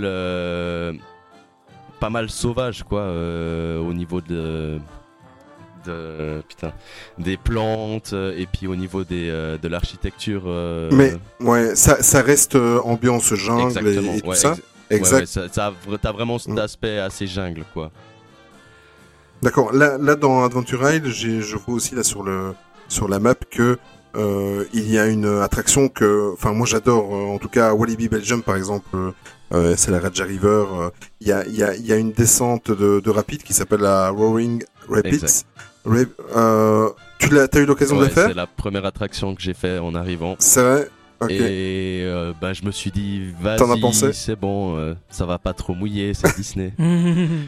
et, et puis, grosse erreur, quoi. J'ai fini Ça avec euh, les chaussures trempes et Ah ouais le pantalon trempe. Heureusement, il, faisait, il, y avait, il y avait un gros soleil, du coup, j'ai assez vite séché. Mais, euh, mais c'était un peu chiant. Mais l'attraction est vraiment magnifique, quoi. T'as vraiment cette, cette montagne euh, qui est vraiment gigantesque. Mhm. On la voyait de loin en arrivant à pied avant même de rentrer dans le parc et, Ah ouais. euh, et je trouvais ça fou. Je me demandais justement qu'est-ce que c'était et j'avais oublié en fait que j'avais déjà vu un on-ride euh, sur YouTube de cette vidéo-là. Mhm. Et, et puis en fait, euh, ben, elle est vraiment super bien thématisée. Dès que tu pars de, le, de la gare, en fait, t'as vraiment un- une toute petite partie un peu avec du plat et un tout petit peu de descente, quoi. Histoire de faire une toute petite promenade. Après, t'as vraiment une, une longue montée. Et une fois que t'arrives en haut, en fait, t'as quelques descentes et puis tout d'un coup, tu rentres dans la montagne. Et euh, attention, spoil pour euh, ceux qui veulent euh, pas savoir. Mais dedans, t'as euh, un big animatronique en fait qui doit faire bien plus de 3 mètres quoi. Ah ouais. Qui est en fait un espèce d'alligator en fait géant. Et puis c'est, je crois, un peu le, le, ouais, le protecteur de cette montagne ou un truc Mhm. comme ça, je crois. Et, euh, et franchement, il est ouf quoi. La, la- Dedans, l'immersion est, est folle quoi parce que t'as vraiment euh, tous les sons. euh, euh, à l'intérieur de la grotte, plus euh, l'animal qui hurle et puis, euh, et puis tout ça. Et après, t'as vraiment une méga grosse descente. Ouais, ouais, déjà sur le plan, rien que rien que de l'avoir, ça a l'air énorme. Ouais, c'est clair. Et puis, euh, et puis après, bah voilà, tu, euh, tu une fois que t'as un peu en bas de la descente, t'as encore un- c'est une petite balade. Tu, pars au- euh, tu passes autour d'un geyser et puis euh, de quelques trucs comme ça. C'est vraiment, elle est super bien quoi. Moi, je l'ai vraiment apprécié. Avoir un truc comme ça à Disneyland Paris, ça serait vraiment un, un sacré plus, euh, je pense. Surtout qu'on a rien d'aquatique en extérieur, Ah ouais. du coup. euh, Ah, c'est Mais- souvent un, un truc qu'on reproche à Disneyland Paris, c'est que il y a pas de, y a rien d'aquatique en Mhm. extérieur. Exact. ouais. Mais juste, justement, c'est dû. euh, Enfin, ils ils- ils nous sortent toujours les- l'excuse climat. du climat. Mais justement, on n'en a pas parlé. On va vite faire euh, une petite parenthèse. Quel est le, le type de climat? Toi, qui y as été en quelle période de l'année et Quel était le type de climat que tu as eu quand tu étais sur Alors place? euh, j'étais en octobre. Euh, D'accord. Shanghai, j'ai eu l'occasion de faire euh, à différentes périodes. Octobre, ça allait, euh, la journée, il faisait quand même entre 20 et 25 degrés. Donc euh, Oh, plutôt agréable quoi. Euh, après la nuit, euh, ça tombe euh, quand même dans les 10-15 degrés, je pense. Mais, mais ça va quoi, pour octobre, c'est encore assez chill. Après, genre, j'avais fait une fois Shanghai en février, fin février, début mars. Et puis Mhm. là, c'est un peu plus froid. Là, t'es plutôt entre ouais, 0 et 10, 12 degrés. Mais ça Ah va ouais. encore, ça, ça reste relativement Ouais, ça reste euh, encore, euh, acceptable. quoi. ouais. C'est pas comme Pékin où là-bas, il fait vraiment beaucoup plus froid. euh, c'est bien plus au nord. Mhm. D'accord, on va continuer là, d'explorer Adventure Isle. Euh, Il y a une attraction là qui nous fait, euh, on, on rêve euh, aussi de la voir à Disneyland Paris. Euh, c'est juste sur la droite, donc euh, un peu plus haut à droite que, que l'attraction qu'on vient de parler, des rapides. Euh, Il y a Soaring Over the Horizon. Exact. T'as eu, t'as eu l'occasion de la faire Ouais, alors c'est une des toutes dernières attractions en fait que j'ai fait. Mais euh, on va y passer tout de suite. Mais euh, parce qu'en fait sur toute la journée euh, quand on y était, il y avait à chaque fois entre 30 et 45 minutes en fait. Et à toutes Ouais. les autres attractions, il y avait environ 10 minutes ou moins. Ah ouais. et du ouais. coup, euh, ben, mon choix c'est plutôt fait pour aller faire les autres et puis euh, faire Soarin si j'avais le temps. Et euh, au final, à la fin, on avait fait tout ce qu'on voulait faire. Et du coup, euh, il restait 15 ou 20 minutes à Soarin. Du coup, on, y est allé. La file d'attente est vraiment magnifique, quoi. euh, vraiment très immersive. Après, il y a le pré-show qui pique un peu, je trouve. Du point de vue en fait où c'est un pré-show avec un écran en fait qui te raconte un peu la balade que tu vas faire. Mhm. D'accord. Et en fait, je trouve que la 3D qui a été faite de, enfin, ouais, le, le vraiment le, le pré-show est vraiment très mal fait, je trouve, pour du Disney quoi. J'ai- J'avais Ah ouais. l'impression plutôt que c'était un parc euh, un peu random qui avait fait le truc à rapport à la qualité de la 3D euh, dans le, le, le pré-show et ça m'a un peu dérangé. Je trouvais que c'était un peu cheap pour du Disney. Mhm. Après, peu- ça. Ouais, franchement, c'était un peu cheap, quoi. Euh, Pourtant, c'était une attraction vraiment que j'attendais beaucoup. Mhm. Et du coup, après ce pré-show, ben, on a embarqué. Euh, et là, franchement, c'était une sacrée déception. Ah ouais J'en attendais vraiment. Ah, je m'y attendais pas. Ah ouais, bah, moi aussi, franchement, je m'y attendais pas. J'attendais euh, beaucoup de cette attraction. Et en fait, euh, bah, j'ai trouvé que au niveau des sensations, euh, ça procurait rien en fait. Ça, tu sens un petit peu des fois que ça penche un peu en avant ou en arrière, mais c'est les seules un peu sensations que j'ai eues. Autrement, t'as un petit peu des odeurs, tu vois, ça c'était bien géré, mais mais vraiment au niveau des sensations pendant le pendant le, le- le- pendant l'attraction quoi Mhm. j'ai trouvé qu'au niveau des sensations c'était vraiment très très mou Euh, par exemple j'ai fait euh, plusieurs fois le voletarium qui est à Europa Park Ouais. je pense que dans les gens qui écouteront ce podcast il y aura des gens peut-être qui l'auront déjà Ouais. fait et typiquement ayant fait plusieurs fois voletarium bah je m'attendais à quelque chose de mieux avec Soarin et en fait voletarium est vraiment bien dix fois meilleur j'ai trouvé Ah oui, t'es sévère. Ah, peut-être Ah ouais. aussi que peut-être enfin je sais bien que le, le public euh, asiatique est beaucoup moins friand de sensations fortes donc peut-être aussi qu'ils ont un peu limité euh, le soaring par rapport à peut-être à ceux que, que tu vas voir aux États-Unis ou quoi euh. Peut-être, euh, ou peut-être juste que c'est juste une trop vieille attraction. Que Ouais, Disney ça aussi, a ouais. pas retravaillé un peu la technologie euh, qui, est de la, euh, qui est dans cette attra- euh, attraction-là.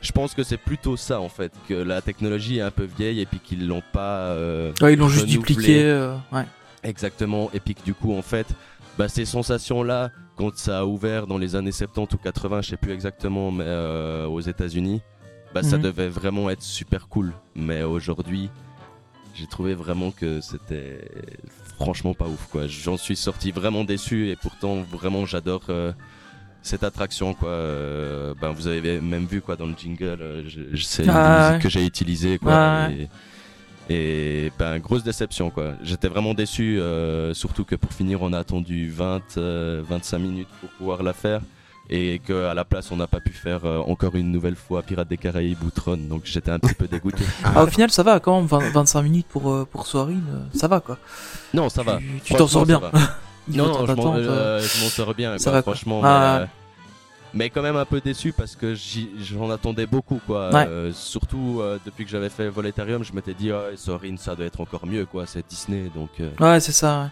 ouais. Et en fait, ben, bonne déception quand même. Alors après, il y a un truc qui m'intrigue, moi, c'est au niveau de Treasure Cove, je vois qu'il y a un Explorer canoë. C'est le même genre de truc qu'il y avait à Disneyland Paris où tu pagayais, tu faisais le tour du lac toi-même, ou c'est complètement différent. C'est la même chose? C'est la même chose. C'est la même Ah, chose. On n'a pas ça. fait parce que euh, on voulait pas perdre trop de temps. Ouais, ouais. Mais on est passé devant et oui, oui, c'est exactement la même chose. Et je pense que le faire là, enfin, je pense que d'ici quelques années, il risque de disparaître comme dans Ouais, les autres comme- parcs comme chez parce nous, que je pense que les Chinois, ils préfèrent être sur leur téléphone que de ramer euh, un Ouais. canoë. Mais Ouais. surtout bah. connaissant les Chinois, euh, Ouais, c'est je ça, quoi. pense qu'ils préféraient euh, filmer euh, ce qui leur entoure que que Bon, de, il y a- de se faire un peu chier à, à, à pagayer. Ouais, que chez nous c'était plus des questions de sécurité, mais euh, ouais, c'est. Après Treasure il y a le, le, le gros morceau, euh, le truc qu'on a tous envie de faire, je pense. Ah ouais. Donc, euh, Pirates des Caraïbes. Donc, euh, faut savoir, donc juste pour rappeler vite fait un historique. Donc, Pirates des Caraïbes, c'était une attraction, puis c'est devenu un film.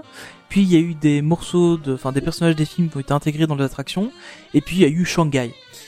Et Shanghai, là, ils ont carrément pris le film qu'ils ont transformé en attraction.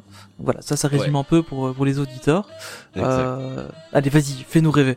Ouais, franchement, euh, c'était une sacrée claque. Et étant donné que j'ai pas fait encore euh, Rise of the Resistance, Ouais. bah, pour moi, c'est le meilleur Dark Ride que j'ai jamais fait. Ah ouais. Et franchement, euh, ben, dès la file d'attente, t'es vraiment dedans, quoi. Euh, c'est vraiment magnifique. La, la file d'attente est vraiment superbe, quoi. Euh, limite, euh, limite plus belle que celle de Paris, mais c'est un- quand même un peu différent euh, parce que euh, à l'intérieur, euh, ouais, Ouais, c'est un peu moins sombre, j'ai l'impression quand même. Ouais. mais euh, en soi, la file d'attente est vraiment magnifique. Après, t'arrives sur les quais d'embarquement. Et puis c'est vraiment, euh, je pense que tu peux mettre un peu, un peu plus de personnes dans ces bateaux-là que dans ceux Ouais, je crois qu'ils euh, sont une à fois et demie plus grands, je crois que, que ceux de Paris, il me semble. Ouais, ils sont vraiment Ouais. bien bien grands. Et puis ben après, une fois que t'embarques, euh, t'as une petite descente en fait. Et après, Mhm. t'arrives euh, directement en fait, euh, comme à, à Disneyland Paris, dans une zone euh, avec un restaurant. Ok. Et puis euh, cette zone-là est vraiment aussi super belle. Et puis, euh, et puis après, tu, tu continues euh, dans le ride. Je me souviens plus exactement de toutes les Ah, scènes, ouais.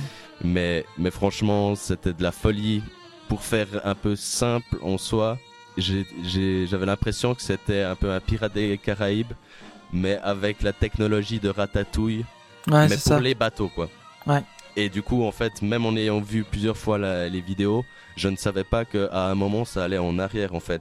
Et euh, plusieurs fois pendant, Ah ouais. le tra- pendant le trajet, ton bateau, en fait, ba- euh, bascule euh, sur, enfin, pivote sur le côté pour, euh, pour vraiment que tu puisses voir une chier de choses dans, dans les pièces. Mhm. Dans, et franchement, c'est grandiose, quoi. Tu te rends même pas compte que ça tourne. Ouais, parce que dans, un- dans, les vidéos, on voit que les écrans sont, ont l'air quand même assez énormes. Ah, ils sont gigantesques. Euh, et en plus, t'as de la, enfin, t'as, t'as des animatroniques, t'as de la vraie déco et tout ça, donc euh, c'est quand même un truc. euh, Mais, mais, mais justement, est-ce que. euh, mais, ouais, là, c'est le, le fan absolu de, de l'attraction qui, qui parle, mais euh, moi, de ce que j'ai vu, les vidéos que j'ai vues, ben, évidemment, je bave à chaque fois que, que je vois des, des, des vidéos de l'attraction de, de, de Shanghai, de Pirates des Caraïbes à Shanghai. Mhm. Mais est-ce que trop d'écran, est-ce que c'est pas trop d'écran Est-ce que t'as pas été déçu par rapport au caractère un peu plus euh, artisanal, on va dire hein, C'est c'est- attention, hein, c'est pas Ouais, ouais. un vilain mot, mais que que que que le ride qu'on connaît avec les animatroniques, etc., etc. Alors euh, non, pas du tout. Ben, c'est une des choses qui me faisait peur en fait, c'était les écrans en fait. J'avais peur que euh, ça t'immerge pas assez en fait à l'intérieur Ouais, que tu voyais un peu euh, le raccord, euh, enfin que, que s'il y a un peu un faux raccord ou quoi. Et du coup, je- ben, je l'ai fait deux fois. Et la première fois, je devais être à peu près au milieu du bateau. Et euh, franchement, j'étais sur le cul. euh, vraiment, l'immersion était totale, quoi. Même les écrans, je, faisais même pas gaffe qu'il y avait des écrans, quoi. Tellement c'est bien, c'est bien, intégré. euh. dans, l'attraction. Ouais, ouais. Par contre, je l'ai refait une deuxième fois où là, je suis allé tout devant. Et là, c'était à peine dérangeant le fait d'être tout devant. Tu voyais un peu plus que c'était des écrans. Mais du coup, si, tu, si vous devez la faire, je vous conseillerais de vous mettre un peu plus vers le milieu ou vers l'arrière.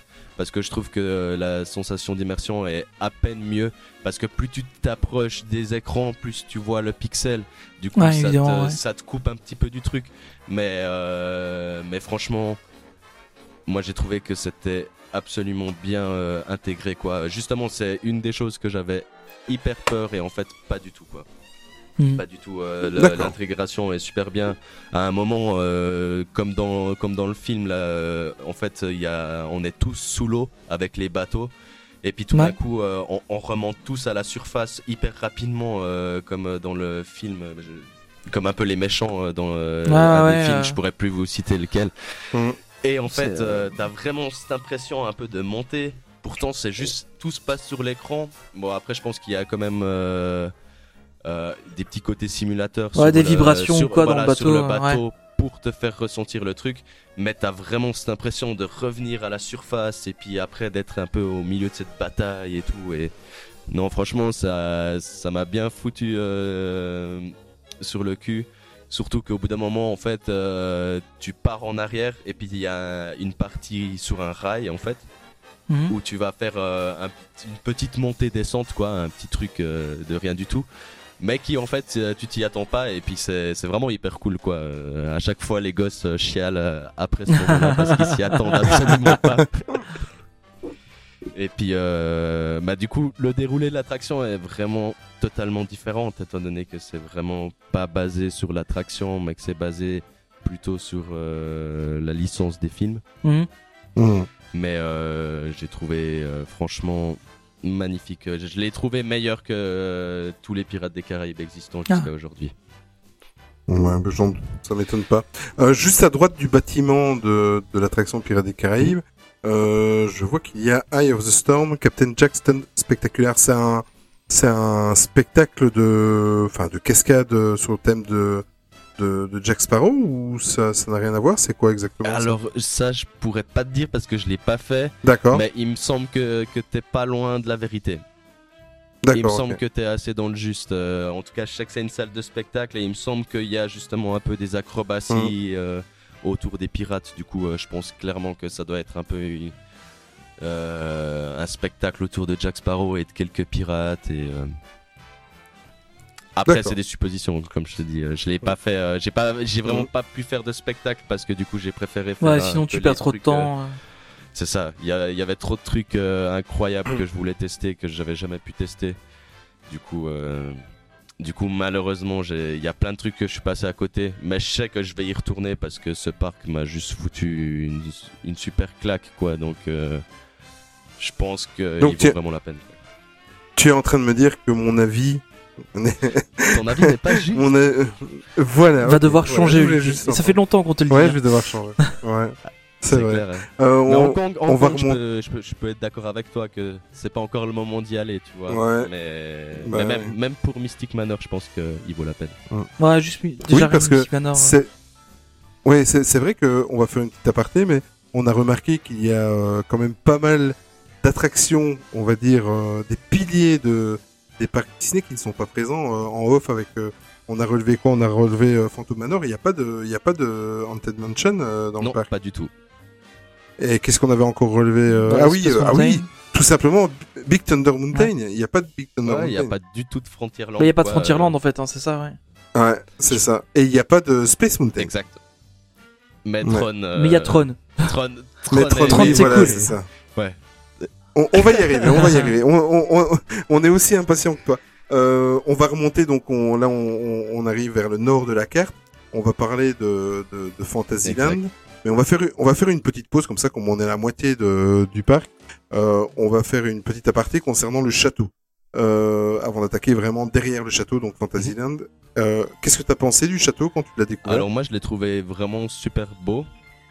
Euh, D'accord. Il est vraiment hyper grand quoi. Euh, je pense qu'au niveau de la taille, il doit... bah, je crois qu'il est à peine un peu plus grand que celui de Walt Disney World. Ouais, mais c'est Mhm. le plus grand, je pense, pour l'instant. C'est ça. Et, Ouais. et ben, je l'ai trouvé vraiment hyper joli, euh, assez différent des autres, quoi. J'ai l'impression qu'il ressemble un peu plus au final à, au château, par exemple, euh, de La Belle et la Bête. Ouais. Même si au final, euh, maintenant qu'on voit le château de La Belle et la Bête, euh, qui est, enfin, les premières photos qui arrivent euh, de Tokyo, euh, Disneyland, ben, ça reste assez différent. Mais vraiment, je l'ai trouvé hyper impressionnant. Il y a, ben, c'est, je sais plus si c'est 7 ou 11 tours qui représentent. euh, Mais c'est chaque chaque, tour chacun une représente princesse comme en ça, fait. ouais. Exact. Et, et je trouve que c'est assez cool que ça mette en l'honneur toutes les princesses et pas juste une. D'autant plus que je pense que qu'en Chine, c'est mieux de pouvoir leur mettre un peu un truc avec plein de princesses que plutôt une seule princesse qui vont pas forcément hyper connaître, par exemple. Le- Ouais. J'ai l'impression. hein, mais- Ouais, parce qu'en plus en Chine, euh, enfin, euh, par exemple, tu leur mettrais euh, Aurore qu'on a nous à Paris. C'est un classique assez vieux que eux connaissent moins. Ils n'ont pas forcément eu l'occasion de, le- de le connaître. Donc autant leur mettre des trucs un peu modernes et qu'ils puissent s'identifier à plus de personnages, quoi. Exactement. Bah, di- euh, au niveau de la Chine, ils sont vraiment pas mal sur Disney, mais beaucoup plus sur euh, ce qui est Pixar, j'ai quand même l'impression. Ouais. Euh, avec aussi le nouveau land de Zootopie qui devrait arriver Ouais. d'ici quelques années. Euh, Mm. Leur Toy Story Playland aussi, qui est vraiment super beau. Enfin, tu vois que là-bas, Pixar, c'est une licence qui, qui marche, quoi, vraiment. Et puis, j'ai l'impression que les Chinois sont un peu plus chauds euh, à voir des, euh, des films d'animation que les vieux Mhm. dessins animés, quoi, qui sont Ouais. peut-être Un peu ont vieillot aussi des- pour eux. ouais, euh. qui sont vieillots et puis qui Ouais. ont des codes aussi que eux ne connaissent pas, quoi. Ouais. Parce qu'il y a plein de codes euh, de cinéma ou n'importe quoi, surtout à, à l'époque où c'est sorti la plupart des classiques Disney. Oui, Bah, il y en a certains pas. qui, il y en a certains qui ont bien marché. Je pense Blanche Neige a relativement bien marché quand même aussi en Chine, mais mais voilà après c'est ça reste quand même. euh, je pense qu'ils ont plus été euh, éduqués avec les euh, avec Mhm. les mangas japonais qu'avec Ouais. Disney quoi. Bah, logique. Euh, dans Fantasyland, il y a une attraction moi, que je meurs d'impatience de, de découvrir quand je vais aller en Floride dans, dans 5-6 mois. C'est euh, Seven Dwarf Mine Train. T'as eu l'occasion de la faire? Exact, ouais, ouais j'ai- c'est bien une de celles que j'avais le, le plus envie de faire. Et D'accord. Et résultat Et hyper cool, franchement, euh, ça. D'accord. pour revenir à Big Thunder Mountain, j'ai l'impression un peu que c'est ce qui remplace Big Thunder Ouais. Mountain là-bas.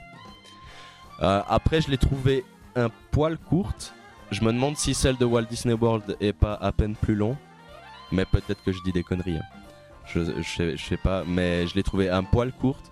Mais autrement, euh, au niveau au niveau de l'immersion, euh, c'était vraiment euh, magnifique quoi. Toute la file d'attente, c'était vraiment un peu dans ces espèces de mines déjà, Mhm. euh, pour après arriver euh, à la gare. Et puis après tout le tracé est vraiment cool. Et puis le fait que les, les wagons se penchent de gauche à droite à rapport au virage, ça c'est vraiment euh, c'est assez marrant quoi parce que du coup si si tu mets un peu de poids sur les côtés, t'arrives à bouger un peu plus et puis ça- ouais, tu peux t'amuser quoi. je, je vois aussi que sur la carte, il y a euh, aussi un labyrinthe euh, Alice au Pays des Merveilles. Euh, si on devrait faire le comparatif avec celui de Paris. Alors, je l'ai vu, euh, je suis passé à côté, je l'ai pas fait. Il est sur les films, je crois, lui. hein. Exactement, il Ouais, a c'est ça, hein. rapport, Ouais. euh, il a rapport au film de Tim Burton. Et Mhm. euh, bah, il a l'air sympa. Ah, d'accord, ok, Mais- d'accord. Je pense que comparé au nôtre, il doit être moins bien parce que le nôtre, il y a quand même la partie où il y a la tour euh, de la reine et puis tout ça. Où là, ça te Ouais. rajoute quand même euh, vraiment un, un petit truc. Et même en soi, j'ai l'impression qu'à Paris, c'est un peu plus décoré, quoi. J'ai l'impression que la partie euh, où il y a le chachailleur à, à, à Paris, ben là, il y a juste euh, la tête un peu de la méchante euh, dans Alice au Pays des Merveilles. Et, en fait, euh, c'est tout en fait. Après, ça reste un peu euh, un labyrinthe, surtout euh, quand je re-regarde en- encore là sur la map, il y a vraiment pas l'air d'avoir grand chose quoi. Ouais, tout à fait. Euh, je vois qu'il y a par contre, on parlait de- d'attractions euh, piliers de, de, de l'univers des parcs Mhm. Disney.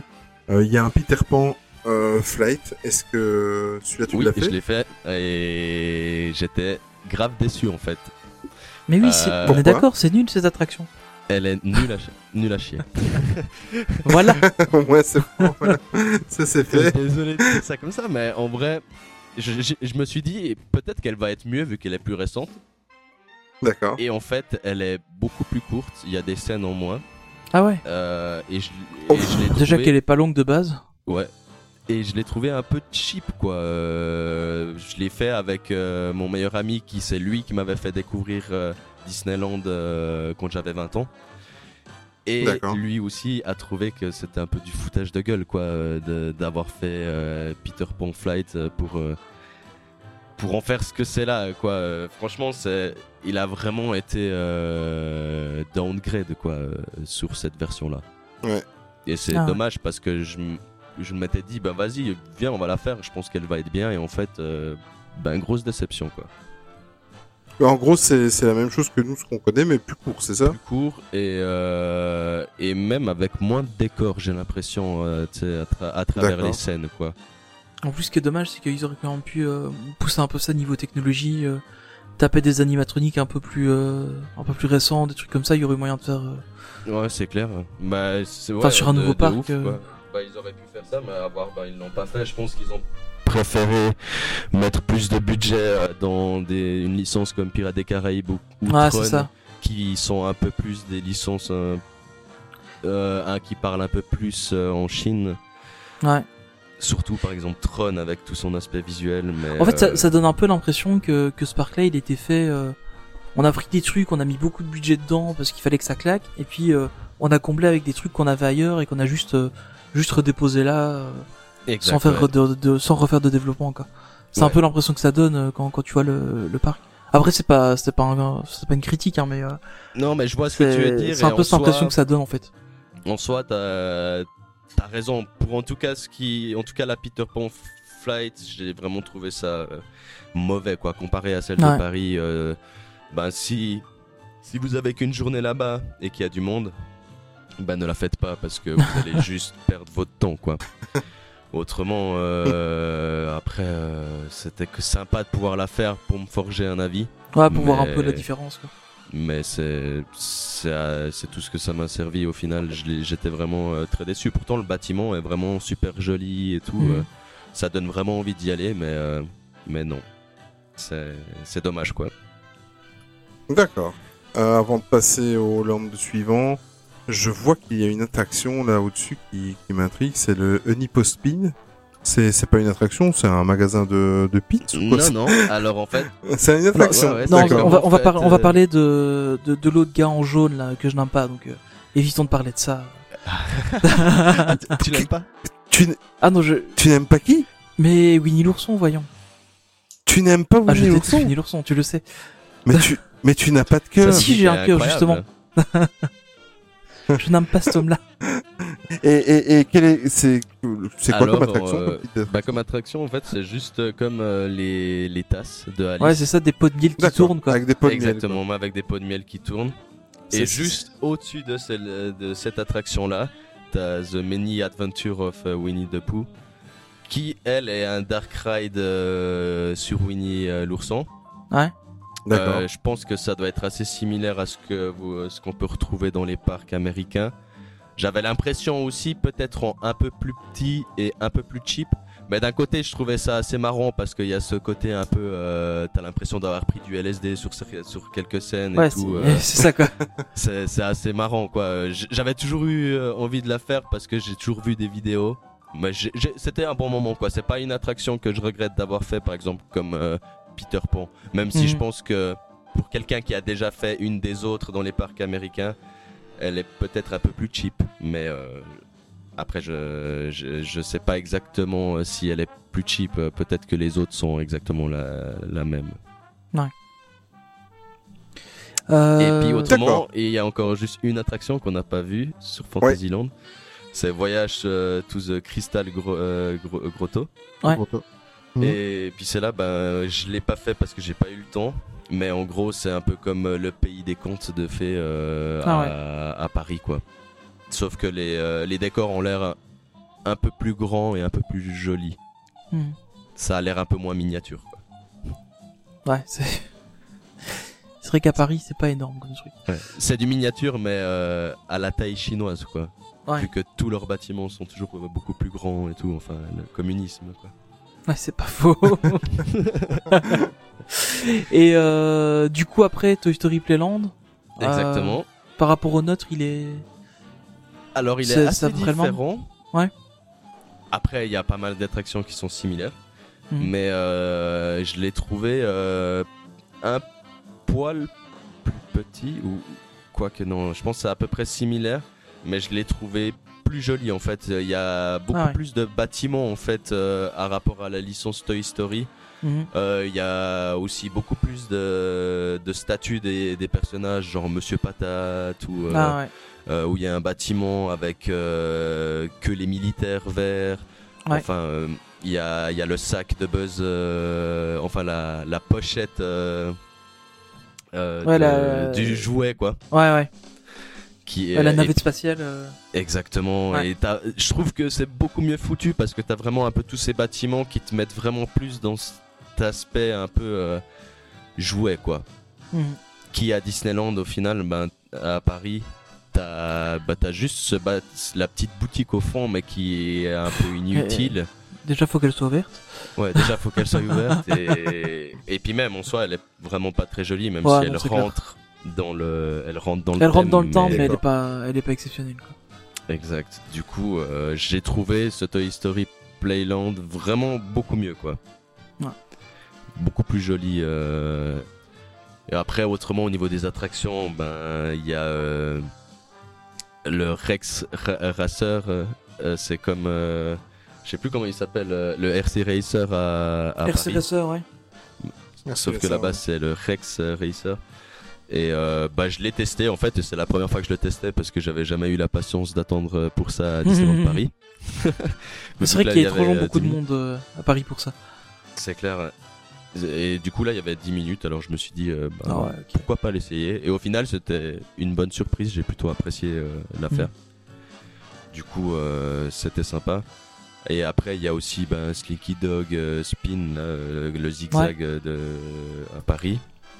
Là, Seulement, Et- ouais, le petit. euh, Puis il y a encore une autre attraction qui, elle, je sais pas exactement ce que c'est, c'est Woody Roundup. Ah Mais oui, ça c'est, a l'air euh, d'être un truc un peu comme le Cars, j'ai l'impression. euh, Ouais, c'est ça, c'est un truc qui tourne un peu. euh, ouais. J'ai l'impression que c'est ça, mais sur, euh, en gros, t'es euh, sur un, une, sur un carrosse euh, de, de cheval euh, western, quoi. Ouais, c'est ça. Mais c'est, c'est un truc, il y, a, y a une rumeur d'ailleurs, euh, enfin comme quoi ce- ce- c'est le même système que les Swirling Saucer qu'ils ont sorti à, enfin qui vont sortir en Floride ou qui sont déjà sortis et qu'on pourra avoir à peu près le même à Paris. euh, Enfin, il y, a, y a toujours cette rumeur qui, Ah qui- oui, qui est là depuis un moment. vois, ouais. Euh, sur le nouveau plan, avec les euh, aliens, là, c'est ça? Ouais, c'est ça, ouais. Ouais, ok, ok, ouais, alors je Apparemment, ce serait basé sur le même principe et, et on, on aurait potentiellement peut-être ça un jour à Paris aussi. euh. Ouais, j'avais entendu parler de ça. ouais. Ça reste des rumeurs, quoi. Après, euh, je pense que c'est sympa. Après, je l'ai pas fait parce que parce que c'était pas une des attractions qui me motivait le plus à faire. Ouais, je me doute. Quand t'as que 5 mais- heures dans le parc, ça doit pas être la priorité. C'est ça. Mais autrement, euh, vraiment, j'ai trouvé la zone vraiment très très jolie. euh, même pour faire des photos, je l'ai trouvé beaucoup plus jolie euh, que Ouais. la partie, enfin que le- que celle de Paris, qui est relativement petite au final. Et puis t'as pas grand chose à part. euh, Bah, y a pas de déco en quelques hein. structures, ouais, là, les espèces Ouais, de ça, structures un peu Lego, là. Euh, plus les, les espèces d'ampoules, en fait, de grosses ampoules. Ouais. Mais t'as- à Paris, t'as pas grand chose, alors que là, t'as vraiment beaucoup plus de bâtiments, ce qui, te, ce qui fait que t'es vraiment plus euh, dans un, dans un land de jouets, quoi. Ouais. Et ça, j'ai trouvé vraiment cool, quoi. Et très bien décoré. Et euh, bah donc après le gros morceau, hein, le le gros truc, Celui qu'on attend. Celui qu'on attend tous. bah, c'est donc euh, les jetpacks. C'est c'est c'est ça. Hein. C'est c'est exactement ça. C'est dans Tomorrowland, hein, pour, euh, pour info, Tomorrowland. Exactement, ouais, là on est dans Tomorrowland. Bah non, bah, bah, on va commencer par ce que tu viens de dire alors. Ah bah Par ouais, le truc jetpack, à faire. qui est en, en gros un truc euh, comme euh, C'est Orbitron quoi. Ouais. mais en beaucoup moins beau en fait. Ah ouais. Je l'ai trouvé pas très joli en, en soi. euh, ça fait un peu plus fête foraine. Mais c'est un truc qui est un peu basé sur le film euh, Tomorrowland, je crois, non? Il m'est semblé entendre que c'était euh, le, il reprenait un peu le design du film Tomorrowland. euh. Ok, alors c'est possible, je, je l'ai pas vu. il parce m'avait qu'à la sem- il base, m'avait semblé que c'était ça. un- Mais, euh, Ok, mais à la base c'est un film que j'avais envie de voir. Et après quand j'ai vu un peu les bandes annonces et tout, j'étais un peu moins chaud. Et pour finir je l'ai jamais vu donc je pourrais pas te dire si c'est si ça a à voir avec ce film là. Mais c'est bien possible. Parce que quand, quand je vois les photos, ça ressemble un peu. Enfin, c'est un peu le même genre de design. euh. Mais euh... je- Ok ouais bah, bah, en tout cas il est Après, c'est vrai que c'est moche, impressionnant quoi. parce que c'est vraiment t'as l'impression un peu que c'est une citrouille un peu le machin. ouais, c'est ça. Ouais. Et, et puis t'as pas vraiment toute la structure du haut euh, comme dans Orbitron qui Ouais, ça, c'est elle, magnifique, hein. est vraiment euh, magnifique à, à voir quoi visuellement. Ouais, c'est clair. Bon, Stitch Encounter, on va, on, on va zapper. Exact. Euh, on va aller vers, euh, vers, ouais, parce que là, on est en train de courir. pour Donc on a le Star euh, Wars veut. B. On, on va zapper aussi. Non, je rigole. Ça, je vais pas te le faire, ça. Vas-y, je te laisse. euh, Ouais, je suppose que c'est la même chose que ce qu'il y a dans les autres parcs. euh, le Lounge B. euh. Ouais, je suis allé T'as deux trois persos. euh, Ça avait l'air, ça avait l'air d'être, euh, Ouais. ça avait l'air d'être ça. Il y avait beaucoup de rencontres personnages, euh, plus qu'à Paris, j'ai l'impression. Ouais. Euh, et puis avec des persos aussi un peu différents. Du coup, euh, ça c'est cool. Mais je dis en tout cas pour l'ensemble, pas que pour Star Wars. Ouais. Mais, euh, mais en soi, euh, ouais, je pense que ça doit être assez similaire à, à ce qu'on a à DLP, quoi. Ouais. Mais euh, sinon, là, il y a le Buzz Lightyear, Planet Rescue, qui, Ah je oui. l'ai trouvé vraiment super cool, un peu court. Ouais. Parce que j'ai l'impression qu'un peu toutes les attractions sont un peu plus courtes. Mhm. Mais euh, vraiment super belle. Euh, visuellement, dans l'attraction, euh, j'ai trouvé qu'elle était magnifique et que les couleurs ressortaient à fond. Par contre, je l'ai trouvé quand même un peu plus court, ce qui fait que je préfère la version de Paris à, la, à cette version-là. Et c'est vraiment le même principe, euh, t'es là avec ton gun et... euh, Exact. C'est vraiment la, la même attraction, mais enfin, juste, c'est pas les mêmes scènes, mais sinon, Ouais, c'est euh, exactement le même concept, quoi.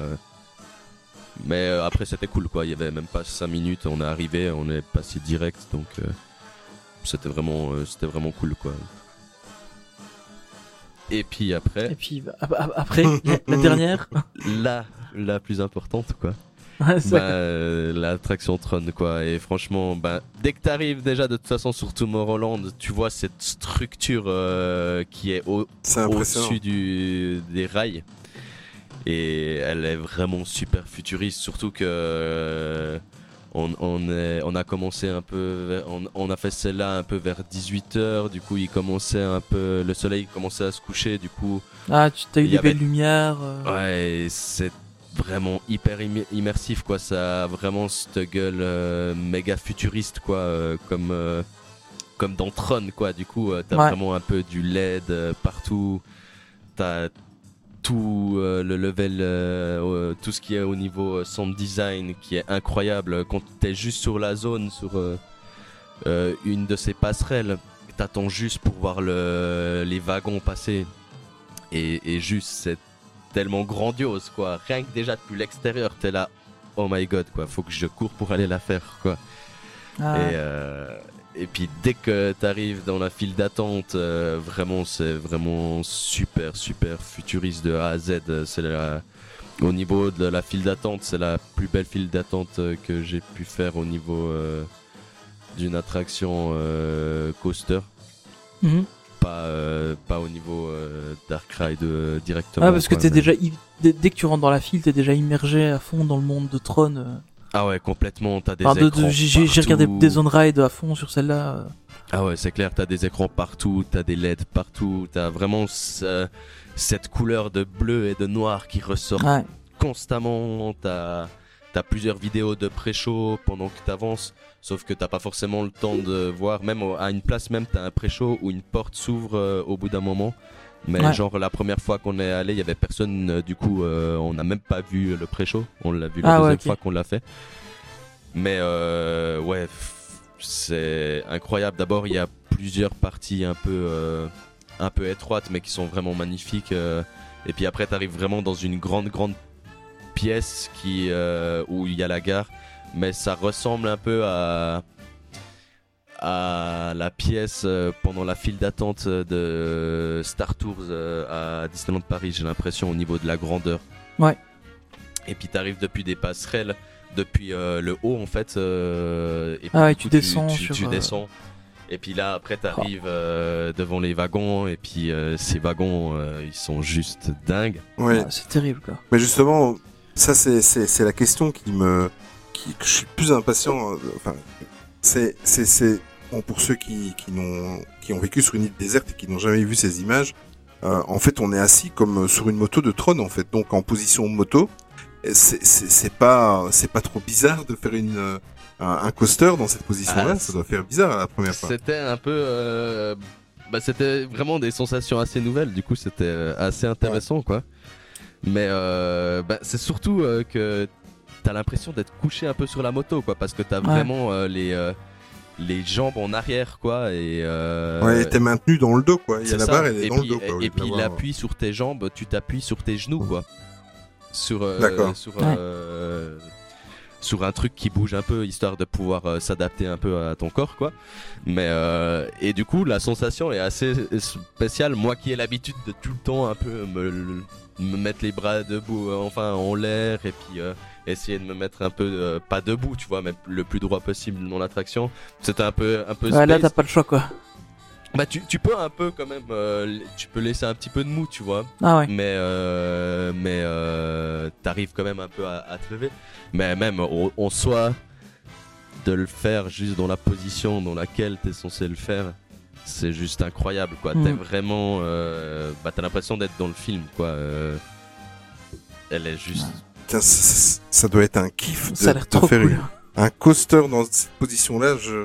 Ça doit être énorme. Tu l'as fait plusieurs fois ou t'as eu l'occasion de le faire Alors seule je l'ai fait deux fois et, et franchement, Salaud. c'était grandiose. Franchement, euh, je suis sorti de l'attraction, on s'est regardé avec mon meilleur pote et puis un de mes autres potes et on s'est dit bon bah vas-y, on la refait direct quoi. et, euh, et puis la deuxième fois était toujours euh, autant bien. La première fois, je l'ai fait vraiment euh, tout devant en plus, donc euh, histoire de vraiment Ouais, bien cool. pouvoir profiter. euh, et, euh, et franchement, elle est sublime. Au début, t'as euh, euh, le, tu comptes les trains partent de la gare, t'arrives à un endroit Ouais. où le train va s'arrêter et puis là tu vas avoir un décompte Mhm. euh, qui euh, après ce décompte bah tu vas partir d'un coup un peu comme dans Rock and Roller Coaster Ouais. et puis après là t'as toute la partie extérieure où tu passes euh, sous ce- cette espèce de dôme euh, De en, dôme, ouais. en verre et puis la partie là c'est vraiment magnifique quoi en plus quand tu vois un peu le parc euh, autour pendant que t'es euh, sur euh, cette moto c'est juste dingue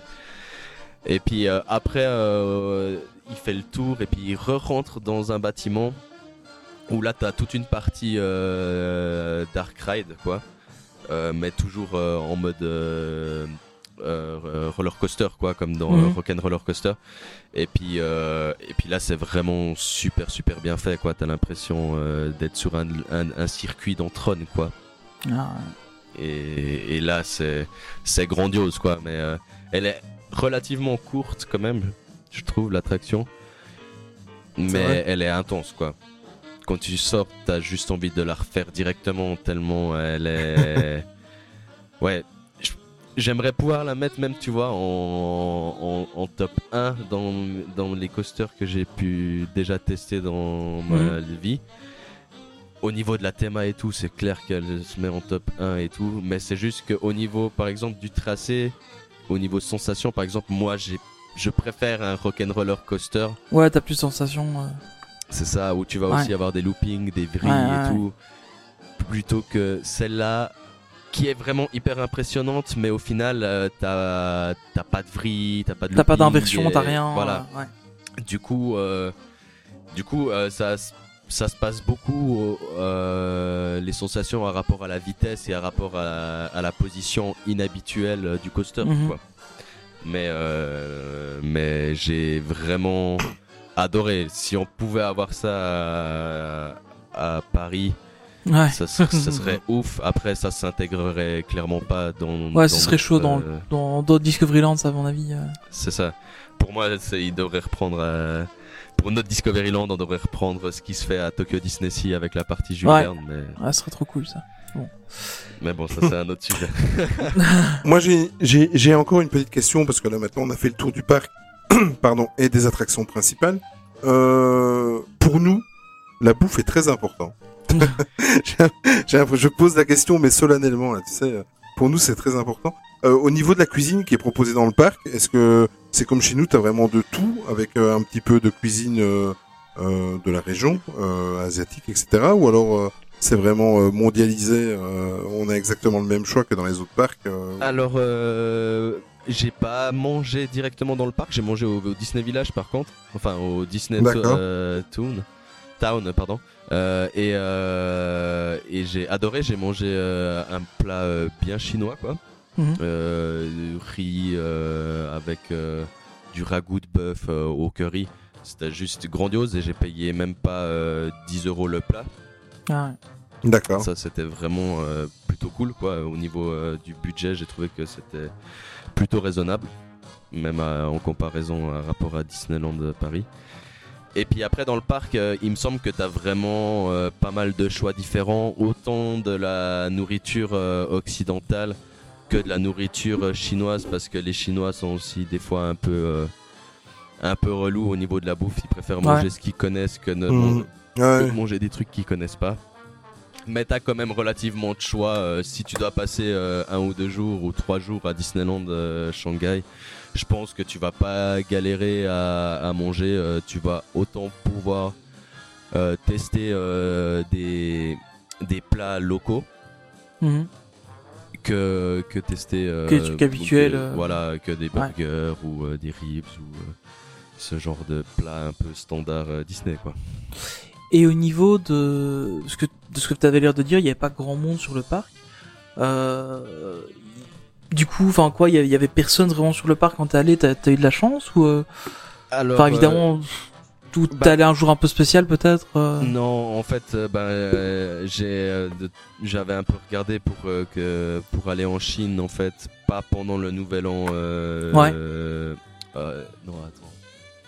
Euh, pas en fait, c'était, c'était pas le Nouvel An chinois. En fait, c'était les 70 ans du euh, Parti communiste chinois, en fait, Ah ouais. l'année passée. Et du coup, en fait, euh, deux semaines avant que j'y, euh, que, que j'y sois allé, il y avait les, euh, la- les 70 ans du communisme. Et Mhm. du coup, en fait, quasiment toute la Chine était en vacances pendant une semaine. Ouais. Et du coup, à ce moment-là, je pense que le parc était archi blindé. Ouais, ouais, Comme, ouais. euh, Ouais, comme t'es tombé après, ça allait quoi. voilà, j'étais vraiment en période creuse. Étant donné que les Chinois ont pas énormément de vacances, ben, si vous allez en semaine, franchement, ça reste relativement calme. Euh, surtout que ben, les pays d'à côté, euh, il y a plusieurs Disney à choix aussi. Du coup, c'est pas forcément Ouais, ça aussi, ouais. Shanghai qui se présente comme le premier choix. Mhm. Euh, après, il y a, il y a quand même du monde, mais sauf que même euh, les gens se promènent beaucoup, font énormément de photos. C'est c'est pas comme euh, en Europe où t'as l'impression que tout le monde euh, juste veut courir pour aller faire un peu les, les attractions. euh, Ah ouais. et, et du coup, euh, franchement, je pense qu'il y a plusieurs périodes où c'est mieux d'aller. Je pense en été, c'est un petit peu plus chaud Mhm. mais je pense que Mhm. ça va. Je pense que les pires périodes en, en soi, c'est un peu l'été, euh, début octobre, quand euh, il y a l'anniversaire euh, du Parti communiste chinois, Ouais. et euh, ce début d'année, mais qui du coup pas à cause du coronavirus. Mais Oui. euh, Ouais, parce que le parc est fermé Ouais, hein, le actuellement parc est actuellement fermé à Mm. cause de ce virus qui a été euh, détecté en Chine. Et euh, bah, normalement, là, je pense que le parc de- aurait dû être archi blindé là, euh, cette semaine euh, et la semaine prochaine. Parce que, sauf erreur, ils ont une ou deux semaines de vacances euh, pour le nouvel an chinois. Et typique, ben, ça c'est à regarder. Si vous allez là-bas, essayez d'éviter pendant qu'il y a des fêtes euh, nationales en Chine. Parce qu'il n'y en a pas beaucoup. Mais quand il y en a, tout le monde est en vacances. Ok. Euh, alors, bon, vous savez tous que je suis assez, euh, j'étais assez sceptique concernant ce parc. Grâce à toi, je suis en train un petit, enfin, même beaucoup de changer de, de changer Donc cette année, mon tu, tu, opinion. tu ne vas pas en Floride, tu vas à Shanghai? Non, je vais pas aller jusque là. Je, garde mon voyage en Floride, j'y tiens. Et puis je crois qu'il y a, y a trois autres personnes dans la famille qui seraient pas, euh, seraient pas d'accord avec ça. Moi, je m'en fous, j'ai déjà fait la Floride. Eux pas, donc euh, voilà. euh, bon, vous savez tous que j'apprécie, j'aime assez les sondages. Et j'en ai profité pour voir si j'étais normal ou pas normal. Donc j'ai posé la question à tout le monde. Le sondage sur Twitter, en fait, c'était est-ce que Shanghai Disney Resort vous donne vraiment envie d'y aller euh, On a eu 29 votes euh, et à 62% oui, euh, sans aucun problème. Ils ont envie d'y aller. J'ai eu qu'un non à 17% et aucun avis à 21%. Donc c'est officiel, je fais partie de la minorité. et, euh, et étant donné qu'il y a que les imbéciles qui changent pas d'avis, euh, j'annonce aujourd'hui que j'ai changé d'avis et que c'est vrai que ce parc me donne Ça fortement y envie. est, depuis le Rien temps. que, rien que pour deux choses, rien que pour deux choses, euh, Pirates des Caraïbes, Rien que pour euh, la ça. version euh, qui, euh, mais ça et Tron. Euh, en fait, Pirates des Caraïbes, de toute façon, euh, rien que ça, ça, ça, ça vaut euh, pour moi euh, un déplacement, étant donné que c'est, c'est mon attraction préférée euh, de tous les temps. Ah, c'est là. Voilà, tu seras obligé d'aller là-bas un jour pour découvrir cette version vais, voilà. parce que tu la, tu la verras nulle part ailleurs à moins qu'ils recréent un nouveau parc et, et qu'ils refassent la même Mm. chose. Mais, mais même, même, la, euh, même la partie euh, Adventure Isle avec le Roaring Rapids, Ouais, ça, ouais. Je suis sûr que t'adorerais aussi. euh, Ouais, mais sans aucun Ouais, problème. non, ouais. vraiment, ce parc est vraiment génial. Moi, ce que j'ai Mm. adoré, c'est vraiment qu'il ressemble pas aux autres, quoi. Et, ça, j'ai trouvé vraiment cool, quoi. Ça, de découvrir vraiment un parc Disney neuf, quoi. Et Mm. pas une copie euh, typique, je pense que vous avez vu euh, de Imagineering Story. Ouais. Et, mhm. et tu vois Moi, que oui, hein. même eux, les Imagineers, ils étaient un peu bloqués quand ils passaient d'un parc à l'autre Ouais. parce qu'on leur demandait que de faire des copies. Et typique là, je pense que les gars, ils ont bien dû se faire plaisir parce qu'ils ont pu créer. Et ça, je Mm. pense que c'est. Ça, c'est hyper cool parce que ça a apporté vraiment euh, plein de choses neuves. Et puis, je pense qu'ils se sont fait plaisir de ouf à, à faire ce parc. Ouais. Quoi. Euh, Ça se voit dans, ça se voit dans le documentaire, c'est vrai. Tu as raison. Euh, on a eu deux réactions aussi suite, euh, suite à, à ce sondage. Euh, Eniram ou euh, Eniram, euh, donc elle dit simplement qu'elle rêve de toute façon, quoi qu'il arrive, de faire tous les parcs Disney. Je pense qu'on est, on est tous Ouais. comme ça. tous les fans ont envie de le faire. Euh, mais par contre, plus particulièrement les, les, les parcs asiatiques, euh, car euh, pour elle c'est assez important. Ils ont l'air différents, donc euh, elle, elle aimerait bien les faire. Et elle dit que le must serait pour elle d'y aller en période du Nouvel An chinois. Euh, Esnis, euh, salut l'ami Esnis. Euh, lui, il est un petit peu comme nous avec toi en fait. Il y a un de ses, un de ses proches qui, qui a été et qui lui a dit que c'était super et vraiment super intéressant, d'autant que les parcs asiatiques sont euh, différents des nôtres et euh, pas simplement du copier-coller. Donc il y a des choses euh, vraiment originales. On va tout doucement quitter, arriver, on arrive à la fin du podcast. Euh, bah, je te pose la question, est-ce que dès que tu as l'occasion, tu, tu vas y retourner à Shanghai euh, Ah, c'est clair. euh, dès que j'ai l'occasion de retourner par là-bas, je pense que je vais clairement y aller. Après, euh, le truc qui est un peu plus chiant avec la Chine, c'est que euh, avec le temps, ça change, ça évolue. euh, Il y a plein de points qui me dérangent dans leur pays, comme euh, le contrôle des habitants avec les notes. euh, Ouais, la- les codes Euh, citoyennes. Ouais, et, et pas mal de trucs comme ça. La, la première fois que j'y suis allé en Chine, c'était il y a 5-6 ans, euh, c'était assez chill. Les dernières fois où je suis allé, à chaque fois, c'était empreinte, euh, empreinte digitale, euh, Ah ouais. contrôle euh, de ouf, quoi. Et tu sens vraiment que ça change après. euh, après, quand tu vas là-bas et que de toute façon t'as rien à te reprocher, ça- tu t'en fous, tu vois. Mais, Ouais, mais ça, quand même, ça, ça, reste, ça dans ton intimité. euh. c'est clair que tu y penses quand même quoi. Et, et puis bah, le pays change un peu. euh, à l'époque, les premières fois où j'allais, euh, ça coûtait euh, 70 francs suisses euh, le visa pour aller là-bas. Euh, Aujourd'hui, quand on y est allé, euh, j'ai dû payer euh, 188 francs suisses euh, Ouais. le visa euh, pour, euh, pour rentrer en Chine, ce qui est plus du double de ce que je payais avant et euh, ça vous fait quand même 160 euros environ. Mhm. Ouais. Juste pour le visa en plus du billet d'avion. Après ça va, les, les billets d'avion suivant les périodes, c'est pas trop cher. Ouais, il y a moyen d'y aller pas trop cher. hein, Voilà, mais, pour, en- entre 400 et 600 euros même, il y a moyen d'y aller. Ça, c'est cool. Mais euh, je pense que dans un premier temps, je préférais d'abord vraiment voir Tokyo. euh, Ouais. Parce qu'il y a vraiment Tokyo Disney Sea qui, lui, est totalement Ah, ouais. original pour le coup. Qui m'intéresse vraiment. Mais Shanghai, c'est clair que j'ai vraiment, vraiment, vraiment envie d'y retourner euh, la prochaine fois. J'aimerais bien pouvoir faire 2-3 jours et prendre l'hôtel. Mm, Mais ben, je verrai quand j'ai l'occasion d'y retourner. Mais en tout cas, c'est sûr que j'y retournerai. Et puis, je pense que vous aurez envie d'y retourner d'ici là parce qu'il y a aussi euh, Val de Puissance Park qui fait son, qui va y faire un petit trip là en, Ouais. euh, d'ici cet été.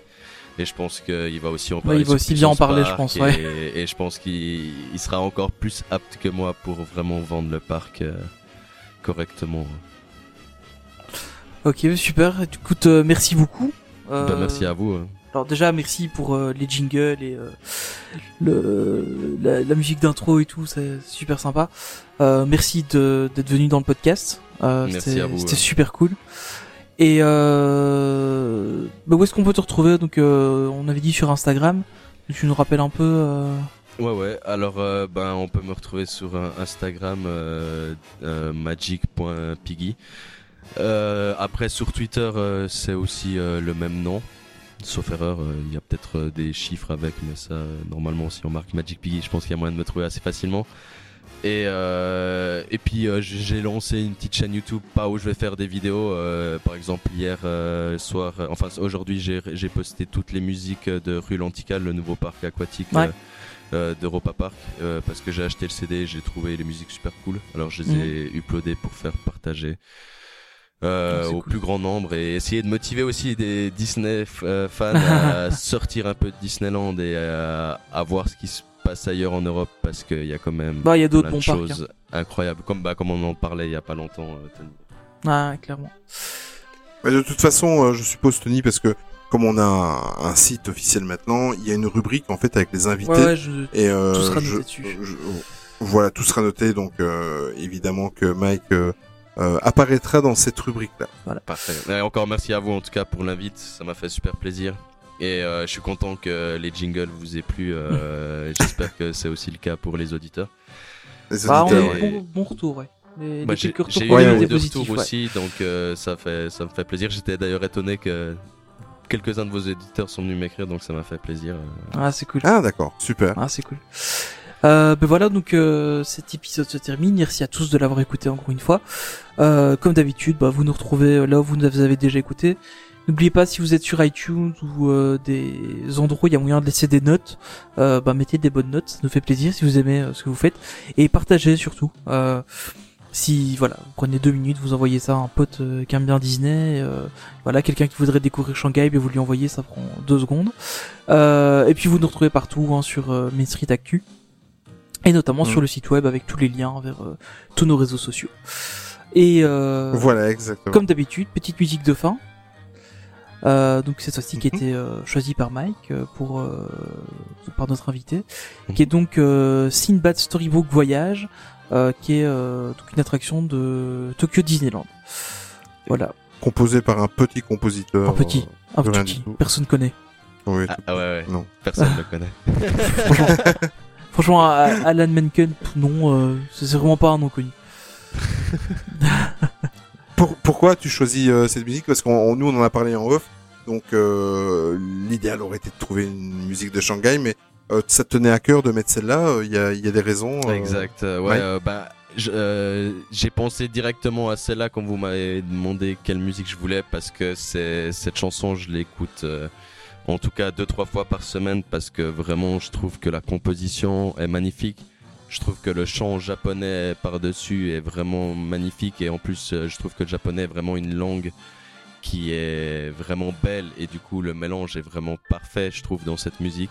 Alan Menken a vraiment euh, réussi à apporter des des mélodies de, de malade à chaque fois que je l'écoute quoi Comme elle toujours. me, elle me fout vraiment beaucoup de frissons et euh, en soi je sais que l'attraction c'est pas l'attraction euh, c'est pas une attraction super folle quoi. Ça reste un peu un, un It's a Small World like mais euh, sur, euh, sur- Version voilà, exactement. Mais euh, mais la musique me, est vraiment super prenante. Du coup euh, j'ai décidé de mettre celle-là. J'aurais bien mis une de Shanghai mais trop trop récent pour pouvoir trouver encore euh, du T'as pas encore eu matériel audio et tout. Ah, ça aussi, ouais. Ok. Ok, parfait. Ben, on va vous laisser donc euh, pour terminer ce podcast avec euh, avec cette magnifique musique euh, choisie par Mike.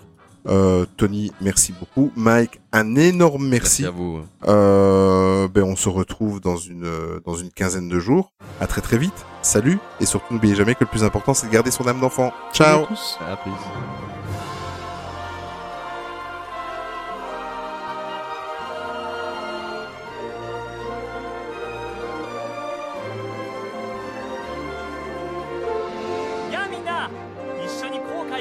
しいよ。これから人生で最高の冒険が始まる。そうだろ？チャンドゥ。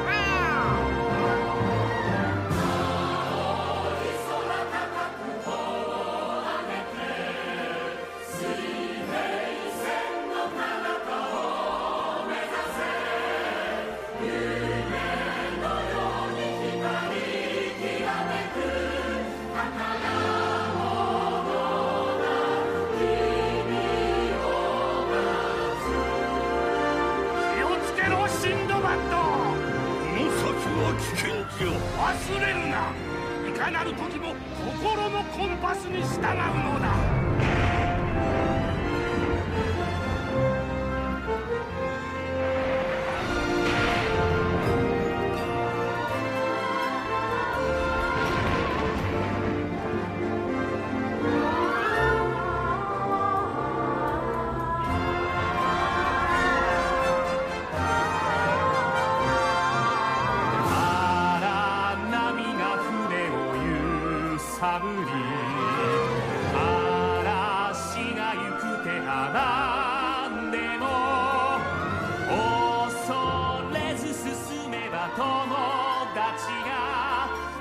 差し伸べてくれるさ。ありがとう人魚さん。助かったよ。風に吹かれ旅は続く。勝ちを取れ希望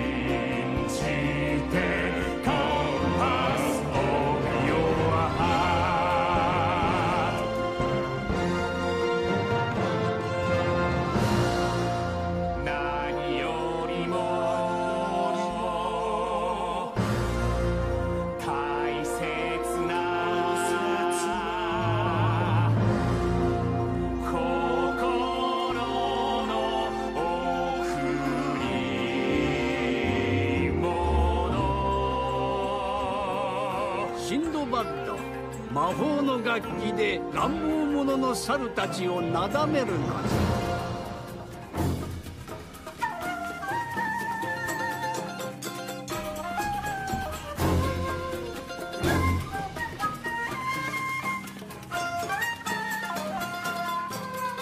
みんな演奏がすごく上手だね。友達になれて本当によかったよ。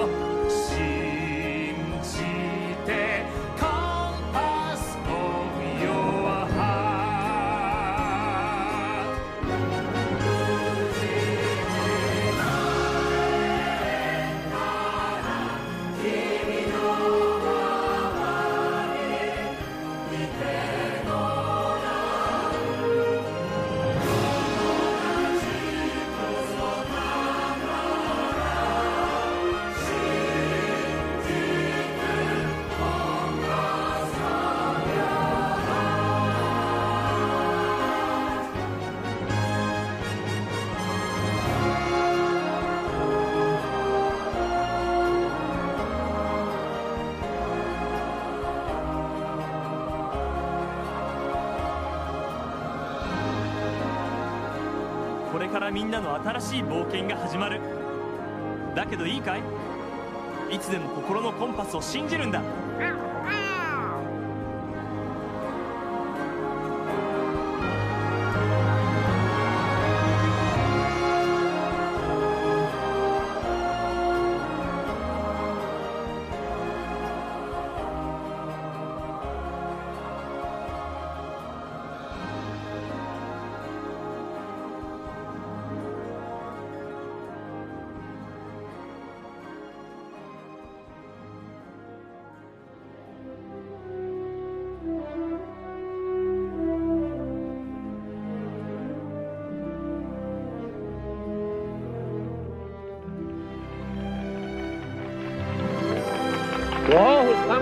happy place, welcome. Disneyland is your land.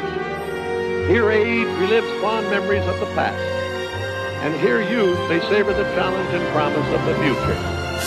Disneyland is dedicated to the ideals, the dreams, and the hard facts that have created America, with the hope that it will be a source of joy and inspiration to all the world. Thank you.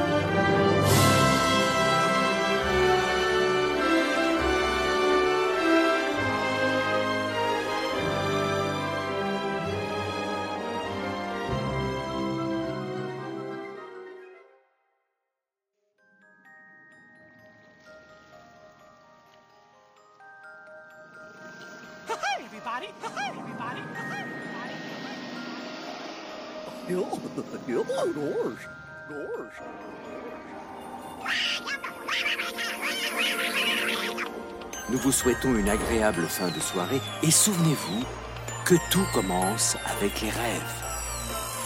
Now it's time to say goodbye. See you real